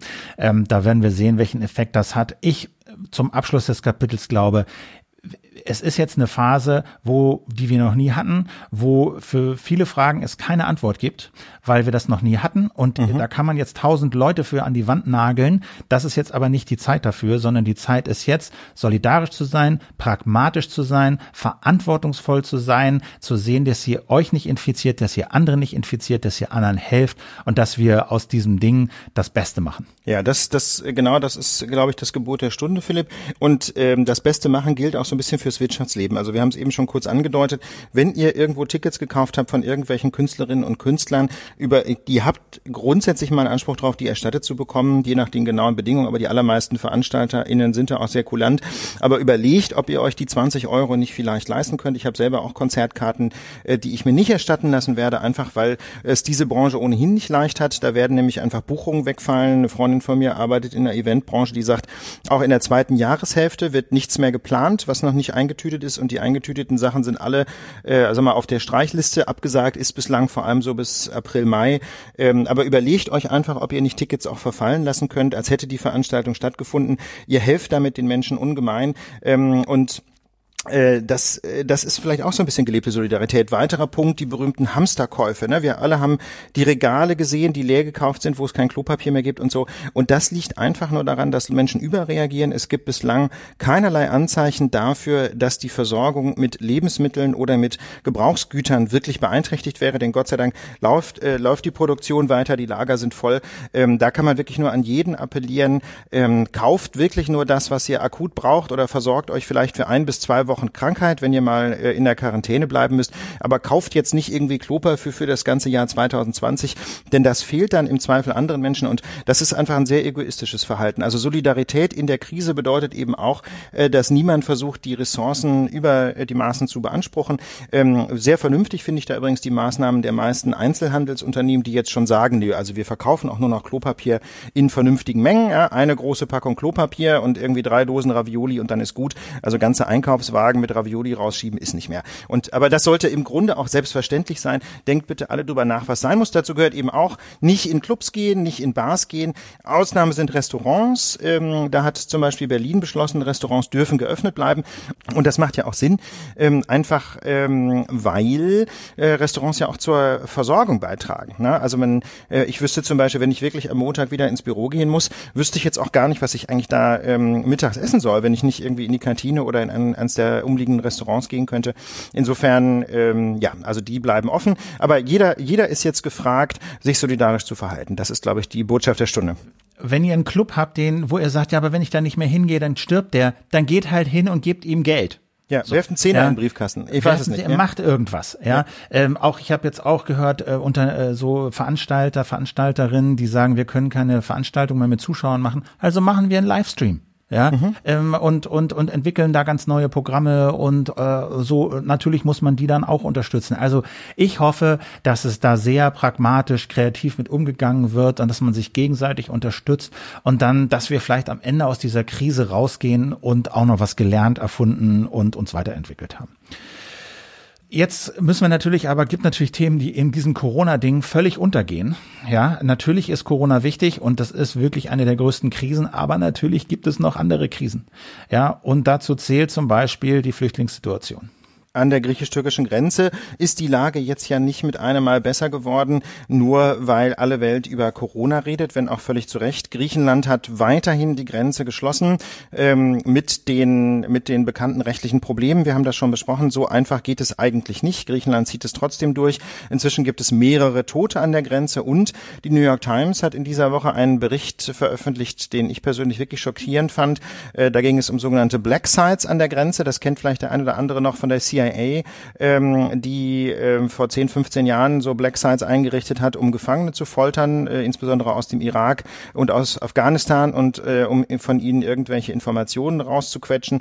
Ähm, Griechenland hat jetzt solche inoffiziellen Gefangenenlager eingerichtet an der Grenze. Ob da ähm, Geflüchtete auch gefoltert werden, das wissen wir jetzt nicht, aber sie werden jedenfalls illegal festgehalten, ihnen werden die Sachen abgenommen und sie werden wohl auch geschlagen. So jedenfalls berichtet es die New York Times, um dann irgendwann wieder ähm, illegal in die Türkei zurückgebracht zu werden und das Ganze eben ohne eine Anhörung, ohne Zugang zu einem Anwalt und ohne, dass es in über, dass es überhaupt irgendeinem äh, rechtsstaatlichen Verfahren folgte. Ähm, das finde ich ehrlich gesagt schockierend, dass das in einem Mitgliedstaat der EU passiert, zum einen und zum anderen, dass es auch so meine Wahrnehmung jedenfalls Philipp nicht groß interessiert, oder? Hast du da einen öffentlichen Aufschrei gehört?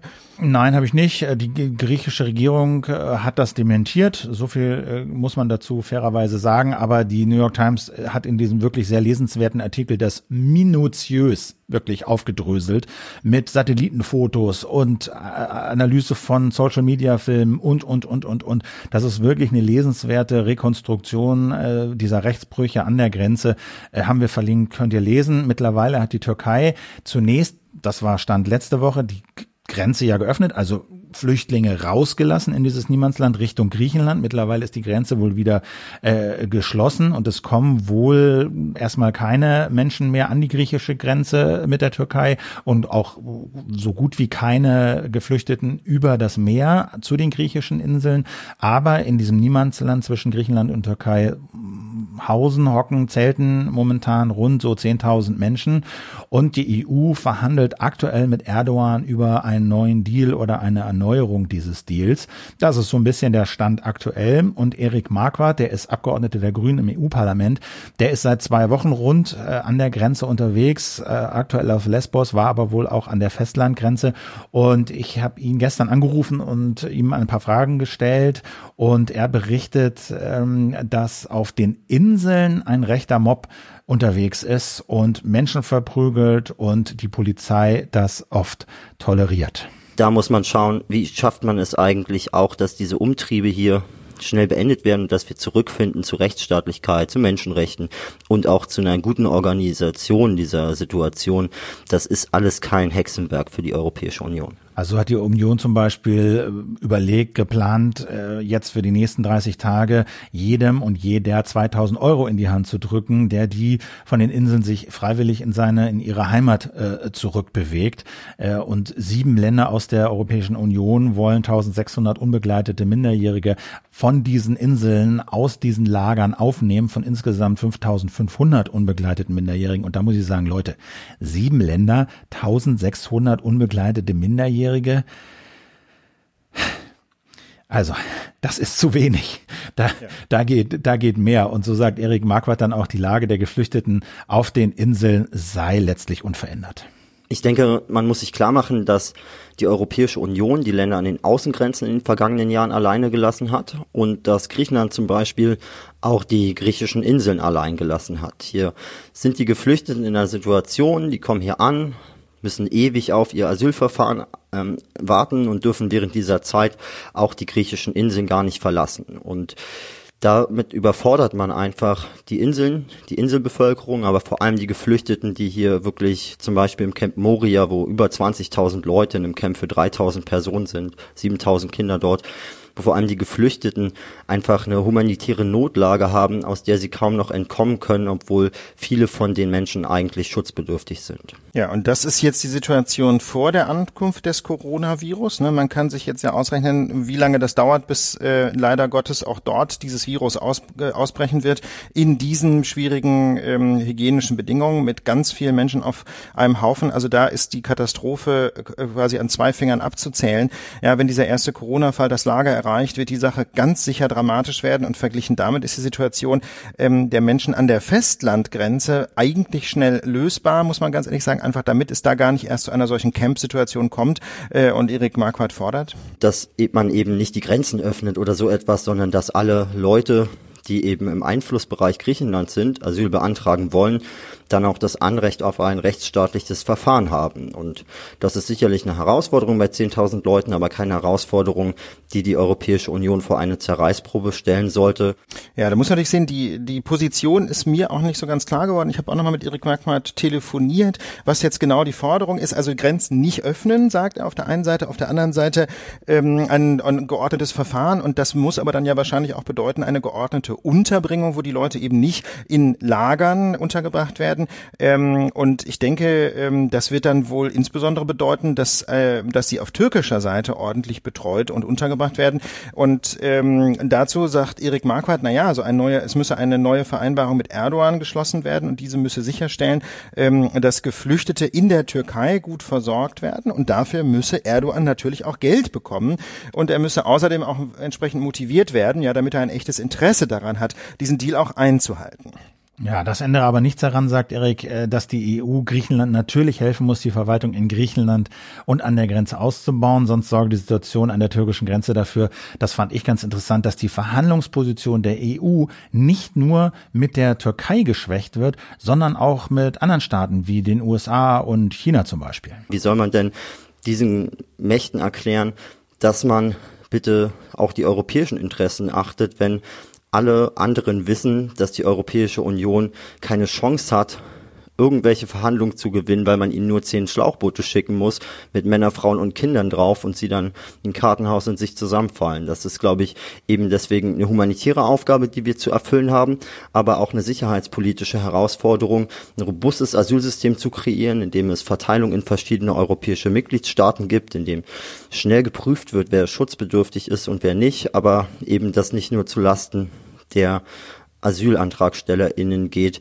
ähm, die ja auch Rechte haben und da kann man auch nicht unbegrenzt die Verfahren beschleunigen. Die EU-Migrationskommissarin Ilja, äh, Ilval Johansen will nach Ostern einen Plan vorstellen, wie das EU-Asylsystem ja, aufgestellt, muss man ja sagen kann, äh, werden äh, soll. Ich wollte noch sagen, also gerade jetzt, wo offensichtlich die Türkei die Grenzen wieder zugemacht hat und keine neuen Geflüchteten an die griechische Landgrenze kommen, wäre doch die Möglichkeit zu sagen, okay, die 10.000 die jetzt da sind, da, die bringen wir in, Griechenland unter, prüfen die schnell und verteilen die oder schicken sie eben zurück.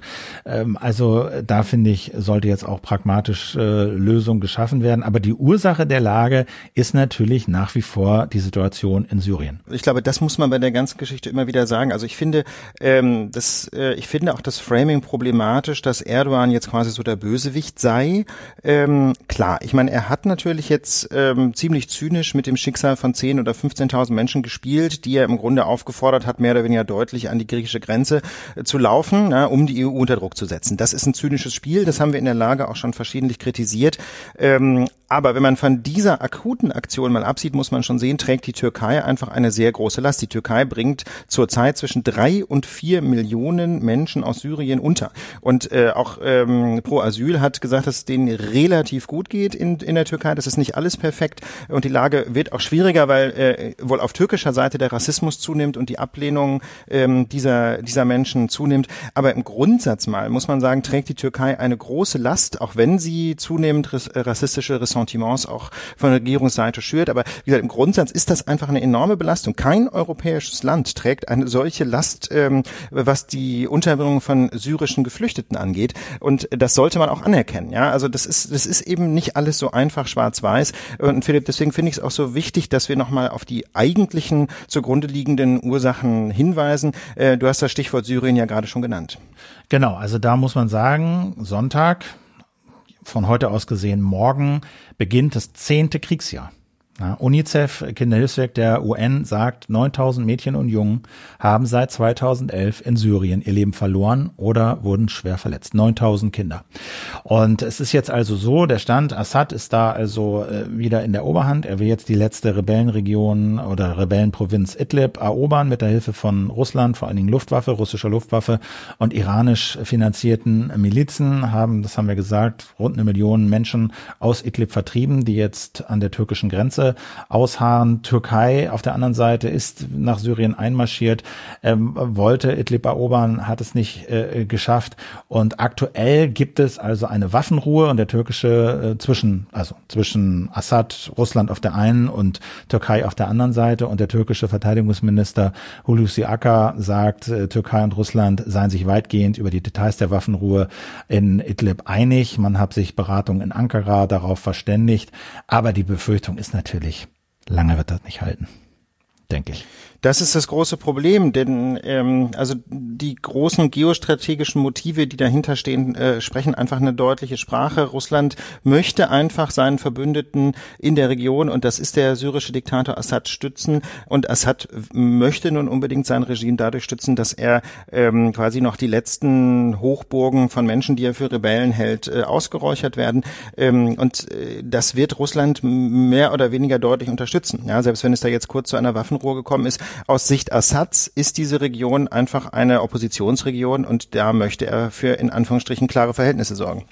Ja, und man fragt sich natürlich immer, was machen diese ganzen Länder, was mischen die sich da überall ein? Und ich glaube, bei der Türkei und Russland ist es einfach so, je mehr Einfluss sie in solchen Ländern haben, desto mehr Einfluss haben sie auch in anderen Fragen, weil sie immer damit argumentieren können, hey, ihr wollt irgendwas in Syrien bewegen? Müsst ihr mit uns reden. Ja, ja dann können wir, äh, kommen Sie in anderen politischen Fragen vor. Sie können immer Ihre Macht und Ihren Einfluss in diesen Ländern, wo die ganze Welt ein Interesse an Frieden hat, in die Waagstelle werfen und sagen, ja, wenn ihr auf dem Bereich Öl, XY, äh, Pipeline, Ukraine, irgendwas, irgendwas wollt, dann äh, redet doch mit uns über Syrien. Und das ist der Grund, ein Grund, warum solche Staaten sich überall einmischen und versuchen, Zünglein an der Waage zu sein, um eben politischen Einfluss auch in anderen Bereichen auszuüben. Ja, und deshalb, ähm, das funktioniert ja auch. Das muss man natürlich ja, ganz klar. trocken sagen. Also das äh, aus, aus äh, Sicht Moskaus war dieses Engagement in Syrien äh, strategisch extrem erfolgreich. Ne? Also Russland Engagement ist, ist gut, Kriegsverbrechen. Ne?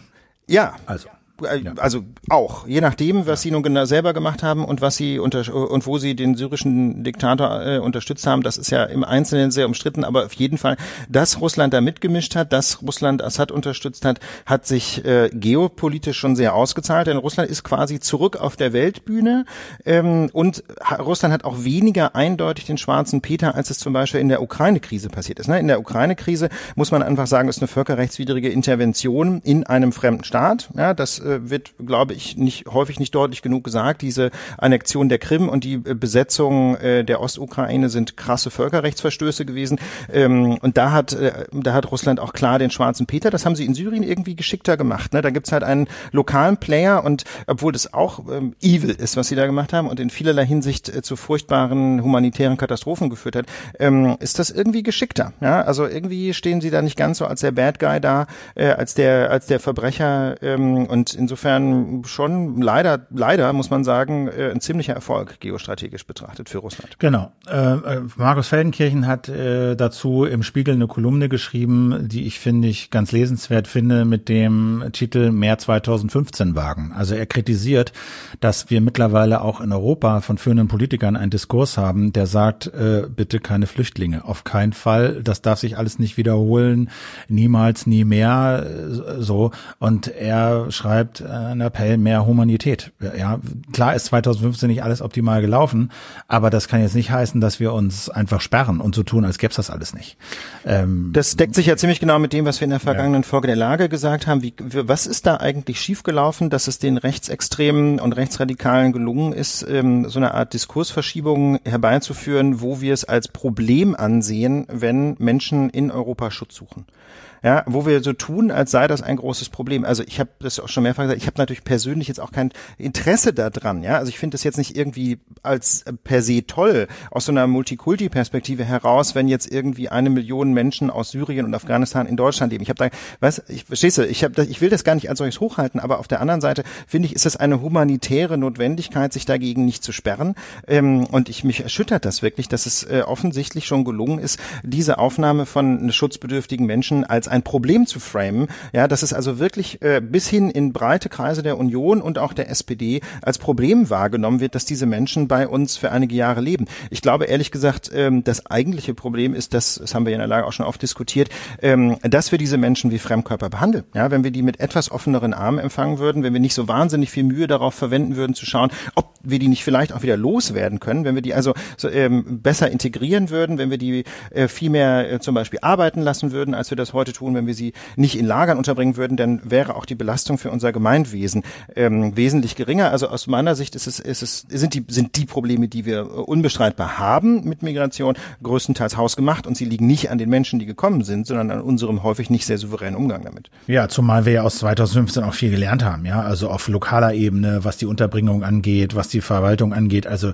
da sind ja auch schon Sachen gelernt worden. Naja, ja, es, anyway. es funktioniert eigentlich immer dann, wenn wir die Menschen mit offenen Armen Maßnahmen empfangen und wenn wir ihnen zum Beispiel Wohnung und Arbeit geben. Ja, wenn du die, wenn du, wenn du es dir schaffst, denen einen Arbeitsplatz zu besorgen oder einen Ausbildungsplatz, dann ist alles super. Dann, funkt, dann begehen die auch keine Straftaten und so. Also das, äh, all das funktioniert einfach sehr schön und, ähm, und deswegen, deswegen äh, würde ich sagen, diesen Appell mehr 2015 wagen kann man durchaus konkretisieren in die Richtung, Leute, nehmt Flüchtlinge nicht als, als ein Problem wahr, sondern fragt euch äh, einfach, wie man die Menschen, die nun mal hier sind, möglichst gut integriert, wie man mit ihnen möglichst möglichst positiv umgeht, wie man sie nicht immer nur als ein Problem bezeichnet, das so schnell wie möglich wieder außer Landes zu schaffen ist, dann, äh, dann sind sie nämlich auch wirklich kein Problem, sondern ganz im Gegenteil, dann können sie unsere Gesellschaft enorm bereichern und genau das würde ich mir wünschen. Das äh, bringt uns zum nächsten Thema. Ähm, die AfD, beziehungsweise ein großer Teil der AfD, nämlich dieser informelle Teil der AfD, der Flügel, wurde jetzt vom Bundesamt für Verfassungsschutz offiziell als rechtsextrem eingestuft. Ähm, ich fand, ich habe mir diese Pressekonferenz von Thomas Halden Kamp, dem Chef des Bundesamts für Verfassungsschutz, äh, angesehen und der hat da so ein, ein Eingangsstatement gegeben, was ich schon auf der einen Seite banal fand, aber aus dem Mund des äh, Chefs des Bundesamts für Verfassungsschutz dann doch interessant. Also er hat auch diese Zahl jetzt offiziell verwendet, dass in den letzten 30 Jahren zum Beispiel mehr als 200 Menschen Opfer von rechtsextremistischer Gewalt geworden sind. Rechtsextremismus und Rechtsterrorismus sind aktuell die größte Gefahr für die Demokratie in Deutschland. Die Indikatoren sind eindeutig. Seit Jahren steigt das Personenpotenzial kontinuierlich an. Wir schätzen das Potenzial aktuell äh, bei rund 32.000 Personen. Sie sehen eine deutliche Steigerung gegenüber dem Vorjahr. Davon schätzen wir 13.000 als gewaltorientiert ein. Also, ne, ich fand, wie gesagt, das waren schon interessante Worte. Er sagt im Flügel, also dieser informellen, das ist ja kein Verein, das ist auch kein offizieller Teil der AfD. De facto ist es aber ein großer Teil der AfD. Er sagt, im Flügel gebe es fortlaufend, Zitat, fortlaufend neue Verstöße gegen die freiheitlich-demokratische Grundordnung und deren Grundmerkmale, wie zum Beispiel Menschenwürde, Demokratie und Rechtsstaatsprinzip. Heute teile ich Ihnen mit, dass wir den Flügel als erwiesen extremistische Bestrebung eingestuft haben. Und das heißt auf Deutsch, große Teile der Partei, das bezieht sich vor allem auf Beispiele aus den sogenannten neuen Bundesländern, wollen die Demokratie abschaffen, notfalls mit Gewalt. Das ist die Definition von Rechtsextremismus. Ne? Und deswegen darf der Verfassungsschutz jetzt ähm, sämtliche auch nachrichtendienstliche Mittel gegen den Flügel einsetzen. Ja, also zum Beispiel mit unter natürlich entsprechenden Vorkehrungen Telefone abhören. Äh, er darf V-Leute auf sie ansetzen und so. Das heißt also, der Flügel soll jetzt tatsächlich mit nachrichtendienstlichen Mitteln ausgeforscht werden. Ähm, und dieser Flügel ist dabei auch nicht irrelevant. Der habe rund 7000 Mitglieder ähm, und er sei auch deswegen so gefährlich äh, und deswegen auch rechtsextremistisch, weil die Fraktionschefs Andreas Kalbitz aus Brandenburg und Björn Höcke aus Thüringen immer mehr an Einfluss gewinnen. Beide Personen sind Rechtsextremisten. Ja, das ist äh, schön, dass man das jetzt mal so offiziell festhält. Der Verfassungsschutz sagt, äh, er habe in den letzten Monaten 50 Prozent mehr Mitarbeiter und Mitarbeiterinnen für diesen Bereich Rechtsextremismus eingestellt und die Mitarbeiterzahl und die Mitarbeiterinnen, äh, die werden weiter aufgestockt, um sich diesem Thema zu, zu widmen. Ja, dramatisch ist natürlich, welche Folgen das jetzt eigentlich hat für die AfD. Äh, zu befürchten ist jedenfalls, dass die Reihen der Extremisten sich dabei schließen werden. Ja, Stichwort Wagenburg, ne, wenn der Druck von außen zunimmt, äh, ist damit zu rechnen, ähm, dass die Menschen, die sich im Flügel engagieren, die auf diese Art und Weise ticken und eigentlich die Demokratie ablehnen und sie mehr durch einen völkischen Führerstaat ersetzen wollen, dass diese sich enger zusammenschließen, dass die immer konspirativer arbeiten. Mit anderen Worten, das wird jetzt auch nicht einfacher, die zu beobachten, ähm, nachdem jetzt der Verfassungsschutz sich so deutlich ähm, quasi auf die Abschussliste gesetzt hat. Das große Problem sind aber natürlich weniger die 7000 Menschen, die in diesem Flügel aktiv sind, sondern das eigentliche Problem sind die Wählerinnen und Wähler, die die AfD eben gerade nicht trotz, sondern wegen oder für diesen Rechtsextremismus wählen. Ähm, das äh, mit diesen Menschen muss man sich natürlich auseinandersetzen. Also da, da muss man sich natürlich die Frage stellen, warum gibt es eigentlich Menschen, denen solche rassistischen und völkischen und antidemokratischen demokratischen Thesen äh, so am Herzen liegen. Ähm, die einzige unmittelbare positive Reaktion, die man, auf die man jedenfalls hoffen kann, ist äh, die von Beamtinnen und Beamten. Ähm, die dürfen natürlich nicht in irgendwelchen extremistischen Organisationen Mitglied sein. Und ähm, also da könnte man jedenfalls hoffen, äh, dass Beamtinnen und Beamte austreten aus der AfD oder zumindest aus dem Flügel. Aber auf der anderen Seite ist ja das Problem weniger die formale Mitgliedschaft als die Art und Weise, wie diese Leute ticken. Ja, und deswegen frage ich mich, ob es nicht, äh, ob diese, ob diese, ich sage jetzt mal platt Neonazi-Beamten, ob die nicht eigentlich eher gefährlicher werden werden, ähm, wenn man nicht mehr so ganz genau weiß, äh, wo sie eigentlich zu finden sind. Ja, also damit dürfte man sich auf keinen Fall zufrieden geben, ja, jetzt zu sagen, na gut, dann sind da in der AfD, ich meine, es ist ja nicht die AfD, die als rechtsextremistisch eingestuft wurde und nun beobachtet wird, sondern ein großer Teil von ihr, der Flügel. Und wenn da jetzt Polizisten, Polizistinnen oder andere Beamte austreten oder sich fernhalten, dann ist das Problem nicht gelöst. Dann muss man trotzdem weiter gucken, wie man diesem Problem in den Institutionen Herr wird. Ähm, ich habe mich nur dann auch gefragt, ähm, ja, schön, dass der Nachrichten Nachrichtendienst, äh, der Inlandsgeheimdienst jetzt diese äh, Leute beobachtet. Aber ich glaube, muss ehrlich sagen, diese Tatsache, dass dieser Flügel rechtsextremistisch ist, dafür brauchst du doch keine Nachrichten, nachrichtlichen dienstlichen Nachrichten die, wie heißt es, Geheimdienstmethoden. Punkt. Dafür brauchst du doch keine, keine Geheimdienstmethoden. Das kannst du doch mit, da sind die doch auch, das kannst du doch auch auf Social Media und in Reden und in öffentlichen Quellen nachlesen. Also Matthias Quent hat das auch argumentiert. Wir brauchen, also Soziologe aus Jena, wir brauchen äh, Transparenz, Wissenschaft und saubere Methoden und keinen Geheimdienst. Ja, also ich glaube, da muss man so ein bisschen trennen. Natürlich ähm, dient ein Geheimdienst unter anderem auch dazu, ähm, die sogenannten öffentlichen Quellen auszuwerten. Ich vertrete da aber auch seit ewigen Zeiten eine sehr skeptische Position, ähm, einfach weil äh, die Zielauswahl ähm, gerade der, der Inlandsgeheimdienste in Deutschland so problematisch ist. Ne? Wer da so alles auf die Liste gerät, also auf dem rechten Auge waren sie traditionell blind, was die Tatsache zeigt, dass sie erst heute jetzt tatsächlich mal zu der Erkenntnis kommen, dass es in der AfD rechtsextremistische Bestrebungen gibt. Ähm, natürlich stimmt das, äh, aber ähm, natürlich kommt das viel zu spät. Und auf der anderen Seite nehmen sie viele Leute ins Visier, wo man das wirklich überhaupt gar nicht versteht. Also insofern, mein, aus meiner Sicht ist die Grundrechtsbilanz äh, gerade unserer Inlandsgeheimdienste extrem schlecht. Und deswegen äh, kann man sich die Frage stellen, ob das denn wirklich nötig ist und ob man da nicht besser äh, mit klassisch polizeilichen Mitteln arbeiten sollte oder eben mit der Beobachtung von öffentlichen Quellen. Ähm, ich bin da, ich bin da auch sehr, sehr skeptisch. Auf der anderen Seite muss man natürlich sehen, jetzt gerade durch diese Beobachtung wird man die natürlich immer weiter in die Konspiration drängen. Und äh, insofern ist es sicherlich nicht ganz verkehrt, ähm, jedenfalls so wie die, wie die Lage heute ist und wo die Polizei da eben so ohne weiteres nicht viel machen kann, ähm, dann tatsächlich diese Methoden auch einzusetzen. Ja, also ist äh, auf, auf, auf den Punkt gebracht, wenn wir diese Geheimdienste schon haben, äh, dann sollten wir sie dann auch wenigstens da einsetzen, wo es ausnahmsweise mal wirklich Sinn macht. Eine Sache noch, die fällt mir gerade ein, die beobachten, glaube ich, auch oder haben zumindest als Prüffall die Kompakt GmbH, das ist der Herausgeber des Kompakt-Magazins. da habe ich kurz zusammengezuckt, dass sie quasi ja journalistische Entitäten beobachten. Wie siehst du das? Naja, das, ähm, das hängt ja so ein bisschen davon ab, was diese journalistischen Entitäten tatsächlich machen. Ah, und äh, die Pressefreiheit schützt ja nicht äh, oder entbindet ja nicht von der Treue zur Verfassung. Das steht ausdrücklich ah. äh, so auch im Grundgesetz. Ne? Ähm, und ähm, man kann außerdem, äh, wobei äh, ausdrücklich drin steht, wenn ich es richtig weiß, für die Wissenschaftsfreiheit.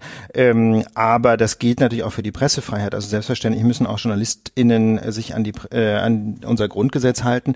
Und ähm, außerdem eine reine Beobachtung muss ja auch noch nicht unbedingt überhaupt in die Pressefreiheit eingreifen, solange mhm. die in, weiterhin recherchieren können und publizieren können. Ähm, gegebenenfalls muss man dann irgendwann mal zu einem Verbot schreiten, ne? wobei das eben in Deutschland aus gutem Grunde sehr schwer ist. Ähm, typischerweise richten sich Sanktionen gegen die Presse nur gegen einzelne Publikationen, nicht gegen das ganze äh, Organ. Äh, Ausnahme natürlich äh, links unten Punkt in die Media, ne? also wo ja wo ja das Innenministerium, wir erinnern uns an den Fall, einen Verein erfunden hat, um dann ein solches Medium mit den, mit den Mitteln eine, des Vereinsverbots platt zu machen. Also das ist in der Tat ein großer Präzedenzfall und ähm, er ist auch ein sehr schönes Beispiel äh, für diesen nach wie vor äh, allgegenwärtigen Bias, ne? diese, diese, diese allgegenwärtige Schlagseite der deutschen Sicherheitsbehörden, ja, ein, ein, eine Website, auf der gelegentlich mal zugegebenermaßen völliger linksextremistischer Unsinn erschienen ist, irgendwie Billigung von Gewalt gegen Polizeibeamten, ja, in wenigen Prozent der Fälle wird äh, vom Innenministerium platt gemacht, ja, und ein rechts, äh, rechtsextremes Propagandamagazin darf über äh, Jahre weiter, äh, weiter erscheinen und wird jetzt nur mal ganz vorsichtig als Verdachtsfall vom Verfassungsschutz eingeführt. Also das ist so, das ist so absurd, wie mit wie unterschiedlichen Maßstäben da gemessen wird, ähm, dass einem heiß und kalt wird, was so die Tendenzen in unseren Sicherheitsbehörden angeht. Auf der anderen aber das Seite, scheint ja, aber es scheint ja, ja besser. Zu genau. Und das ja. ist und das ist die Hoffnung. Das wollte den, den Satz wollte ich gerade noch sagen. Ich habe jedenfalls die Hoffnung, äh, dass Straftaten wie in Kassel, Straftaten wie in Halle, ähm, Straftaten wie zuletzt in Hanau jetzt tatsächlich dazu führen, dass in den, in den deutschen Sicherheitsbehörden umgedacht wird. Ne? Also im Kern stehen, stehen gerade die Verfassungsschutzbehörden immer noch in der Tradition ähm, von NS-Sicherheitsbehörden und diesen Geist kriegst du halt offensichtlich nur ganz schwer raus. Ähm, aber ähm, du hast es angesprochen, Philipp, mit etwas Glück ähm, geht es da jetzt endlich, endlich mal ähm, wirklich gegen die, die uns tatsächlich gefährlich werden. Wir haben noch äh, ein Update euch zu liefern. Wir hatten ja vor einiger Zeit berichtet, dass Wladimir Putin in, in Russland eine Verfassungsreform anstrebt, angestoßen hat. Und es war recht komplex. Und ja, es lief auf seinen Machterhalt hinaus, aber wie war so ein bisschen offen. Und da hat sich in dieser Woche doch einiges getan, was viele sehr überrascht hat. Und was die Verhältnisse doch wirklich entscheidend und nachhaltig neu ordnet. Und zwar ist die über Verfassung über überraschend äh, massiv geändert worden. Also während dieser Beratungen in der in der russischen Duma um diese Verfassungsänderung kam also äh, überraschend ein eine Frau, glaube ich ehemalige Kosmonautin, die erste Frau, die da im All war, so mit einer Änderung noch um die Ecke mit so einem Anhang und dieser Anhang, der jetzt auch verabschiedet wurde, läuft darauf hinaus, dass äh, Wladimir Putin äh, 2024 also seine bisherigen Präsidentschaften einfach streichen kann. Die werden sozusagen, da wird die, wird die, wird die Uhr auf Null gestellt, so dass er, eigentlich müsste er ja 2024 äh, zurücktreten, weil er dann eben seine äh, Perioden durch hat. Aber Jetzt soll eben die Verfassung so oder wurde von der Duma so geändert, dass er nochmal für zweimal jeweils sechs Jahre kandidieren darf. Also 2024 dürfte er nochmal kandidieren und 2030 dürfte er nochmal kandidieren, so dass er dann bis 2036 im Amt bleiben könnte. Wie gesagt, weil eben seine bisherigen Amtszeiten quasi vergessen werden, weil die Uhr da auf Null gestellt wird. Die Duma hat dem Ding zugestimmt. Jetzt muss noch Verfassungsgericht äh, zustimmen und es soll im April ein Referendum geben. Das ist dann doch aber eher Formsache. Es sieht also alles danach aus, als hätte Wladimir Putin da ein fieses äh, Stück im Autokratentheater aufgeführt und äh, sich seine Präsidentschaft bis 2036 gesichert. Wenn das ihm gelingen sollte, wäre er 32 Jahre im Amt länger als Stalin. Das ist schon ein starkes Stück und ähm, das lässt insofern Böses ahnen, als ja, wir haben es eben schon ähm, beim Stichwort Syrien angedeutet, ähm, gerade die Außenpolitik von Wladimir Putin immer mehr in Richtung Großrussland äh, neu orientiert wurde in den vergangenen Jahren. Ähm, es geht immer mehr in Richtung einer aggressiven äh, Außenpolitik, einer Ausweitung der russischen Einflusssphäre. Ich meine, klar, auch die USA verfolgen seit ewigen Zeiten eine aggressive Außenpolitik. Also das ist jetzt nichts völlig Neues. Auch, auch auf amerikanischer Seite hat sich das unter Donald Trump Trump ähm, deutlich verstärkt und es ist, äh, ist es vor allem vom Zungenschlag her äh, deutlich egoistischer geworden. Man muss also immer sehen, natürlich reagiert Moskau auch irgendwie auf die Weltläufe, ähm, aber generell denke ich mal, muss man sagen, ist Putin eben jemand, der eher auf das Spiel mit den starken Muskeln ähm, abstellt und das ist, ähm, das ist schon bedrohlich und das lässt für die ähm, außenpolitische Situation der Welt ähm, mittelfristig wahrlich nichts Gutes an. Genau.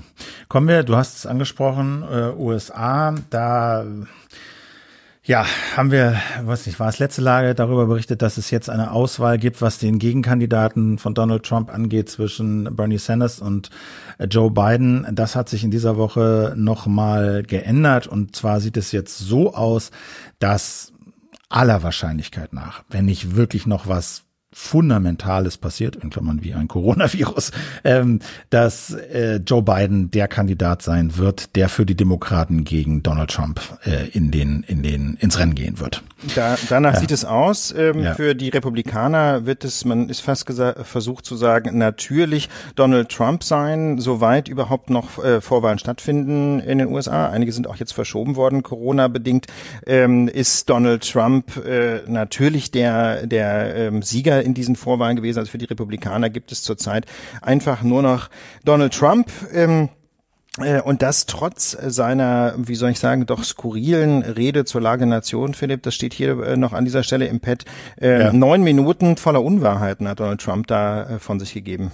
Ja, also er hat ja ne, die Rede an die Lage der Nation, daher kommt ja auch unser Name, ähm, war äh, eigentlich ja gedacht, wie das immer so war, in schwierigen Zeiten ein Wort an die Nation zu äh, richten, was die Menschen beruhigt, ihnen Mut gibt und Vertrauen in die politische Führung einflößt, ja, so dass sie ihre, dass jeder seiner Dinge äh, machen kann, aber weiß, äh, wir haben hier einen Ton gesetzt, der uns alle vereint. Und das hat bei Donald Trump nicht richtig funktioniert, äh, weil er, wie gesagt, nach außen sich abgegrenzt hat, die Schuld allen möglichen Leuten zugeschoben hat, dass der Virus, dass das Virus aus der, aus der EU kam. Und er hat dann auch so Sachen gesagt, wie er hätte mit der Industrie, mit der Pharmaindustrie gesprochen und sie würden jetzt keine Premiums mehr, kein Geld mehr nehmen für die Impfung und stellt sich raus, nein, äh, tut uns leid, nehmen wir doch, war falsch. Also ähm, er hat da einige Unwahrheiten schon in diesen neun Minuten verbreitet und das hat ihm doch viel Kritik eingebracht. Und das ist, glaube ich, weiß ich nicht, wenn diese ganze Corona-Nummer irgendwas Gutes haben soll, dann könnte es tatsächlich sein, dass Donald Trumps Unfähigkeit jetzt wirklich auch dem Letzten klar werden könnte und dazu führen könnte, dass er die Wahl am 3. November nicht gewinnt. Aber dazu, das, wie gesagt, jeden Tag passiert was Neues. Da sind Prognosen natürlich schwierig, aber so wie er sich bisher anstellt, sieht es nicht gut aus und verschafft vielleicht so Kandidaten wie Joe Biden eine bessere Chance. Ja, man muss es, man muss es schauen. Auf jeden Fall sieht es so aus, ähm, dass Joe Biden wohl tatsächlich der Kandidat sein wird der Demokraten. Du hast es eben angedeutet. Vier von sechs Vorwahlen hat er jetzt nochmal für sich entschieden. Mississippi, Missouri, Michigan und Idaho. Er kommt inzwischen auf 823 Delegierte, Sanders nur noch auf 663.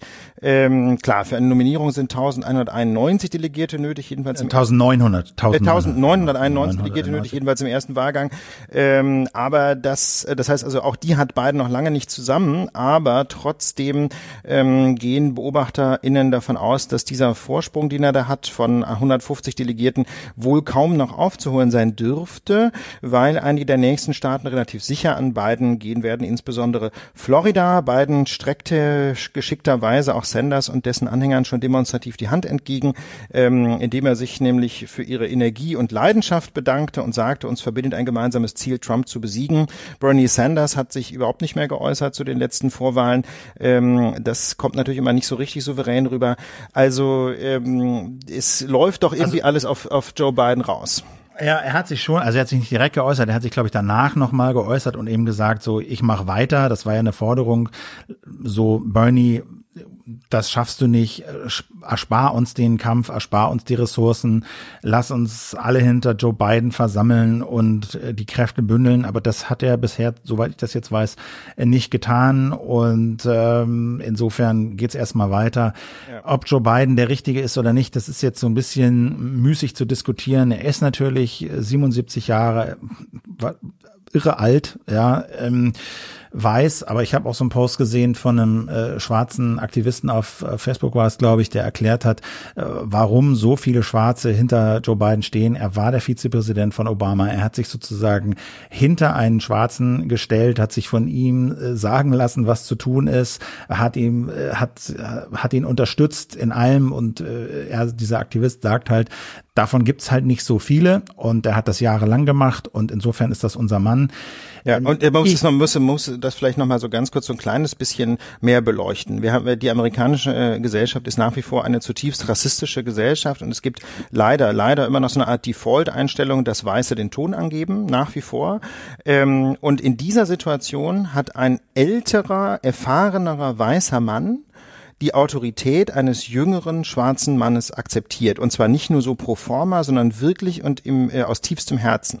Und das ist der Grund, sagt jedenfalls dieser Post auf Facebook, den Philipp gerade ansprach, das ist der Grund, warum so viele Menschen in der, ähm, in der People of Color Community in den USA davon ausgehen, das ist einer der ganz wenigen Weißen, quasi auf die wir wirklich bauen können. Ja, die haben das verstanden, diese, der ist wirklich nicht rassistisch äh, motiviert, ähm, der meint es wirklich ernst mit der, mit der Gleichstellung von People of Color und natürlich auch anderen Minderheiten. Und deswegen sie, setzt die Black Community auf ihn vielleicht sogar noch mehr als auf Bernie Sanders, obwohl ähm, sie aus ökonomischen Gründen durchaus auch Anlass hätten, eher auf Bernie Sanders zu setzen, der ja, wir haben es angedeutet, wesentlich mehr noch auf Umverteilung setzt als Joe Biden. Leute, ich glaube, das war's für diese Woche. Die Lage der Nation ist abschließend erörtert, was in diesem Fall fast, fast vor allem die, die Lage an der Corona-Front ist. Und da können wir nur in aller Deutlichkeit sagen, bitte bleibt gesund und vor allem bitte helft mit, dass wir alle möglichst gesund bleiben. Ihr kennt die Regeln äh, von Händewaschen bis, wir wiederholen sie jetzt nicht nochmal alle. Und vor allem äh, setzt auf das, was die Amerikaner in äh, eindrucksvoller Weise Social Distancing nennen. Ja? Mit anderen Worten, so wenig soziale Kontakte wie irgendwie möglich, insbesondere nicht nicht in geschlossenen Räumen, insbesondere nicht, wo viele Menschen zusammenkommen. Es hilft alles nichts. Die nächsten Wochen sind entscheidend ähm, und deswegen helfen wir alle mit. Wie gesagt, Philipp genau. und ich podcasten im Homeoffice. Und ja, klar gibt es viele Sachen, die der Staat besser machen könnte. Mehr Tests, weniger Föderalismus in dieser Phase. Ja, das lenkt alles nur ab. Ja, das ist jetzt nicht der Punkt. Ja. Das ist alles richtig, aber steckt eure Energie nicht ins Mosern, sondern steckt eure Energie in Solidarität, pragmatische Lösungen, damit wir hier alle gemeinsam bestmöglich durchkommen. In diesem Sinne würde ich sagen, macht's gut, bleibt gesund und wir hören uns nächste Woche. Bis bald. Tschüss. Tschüss.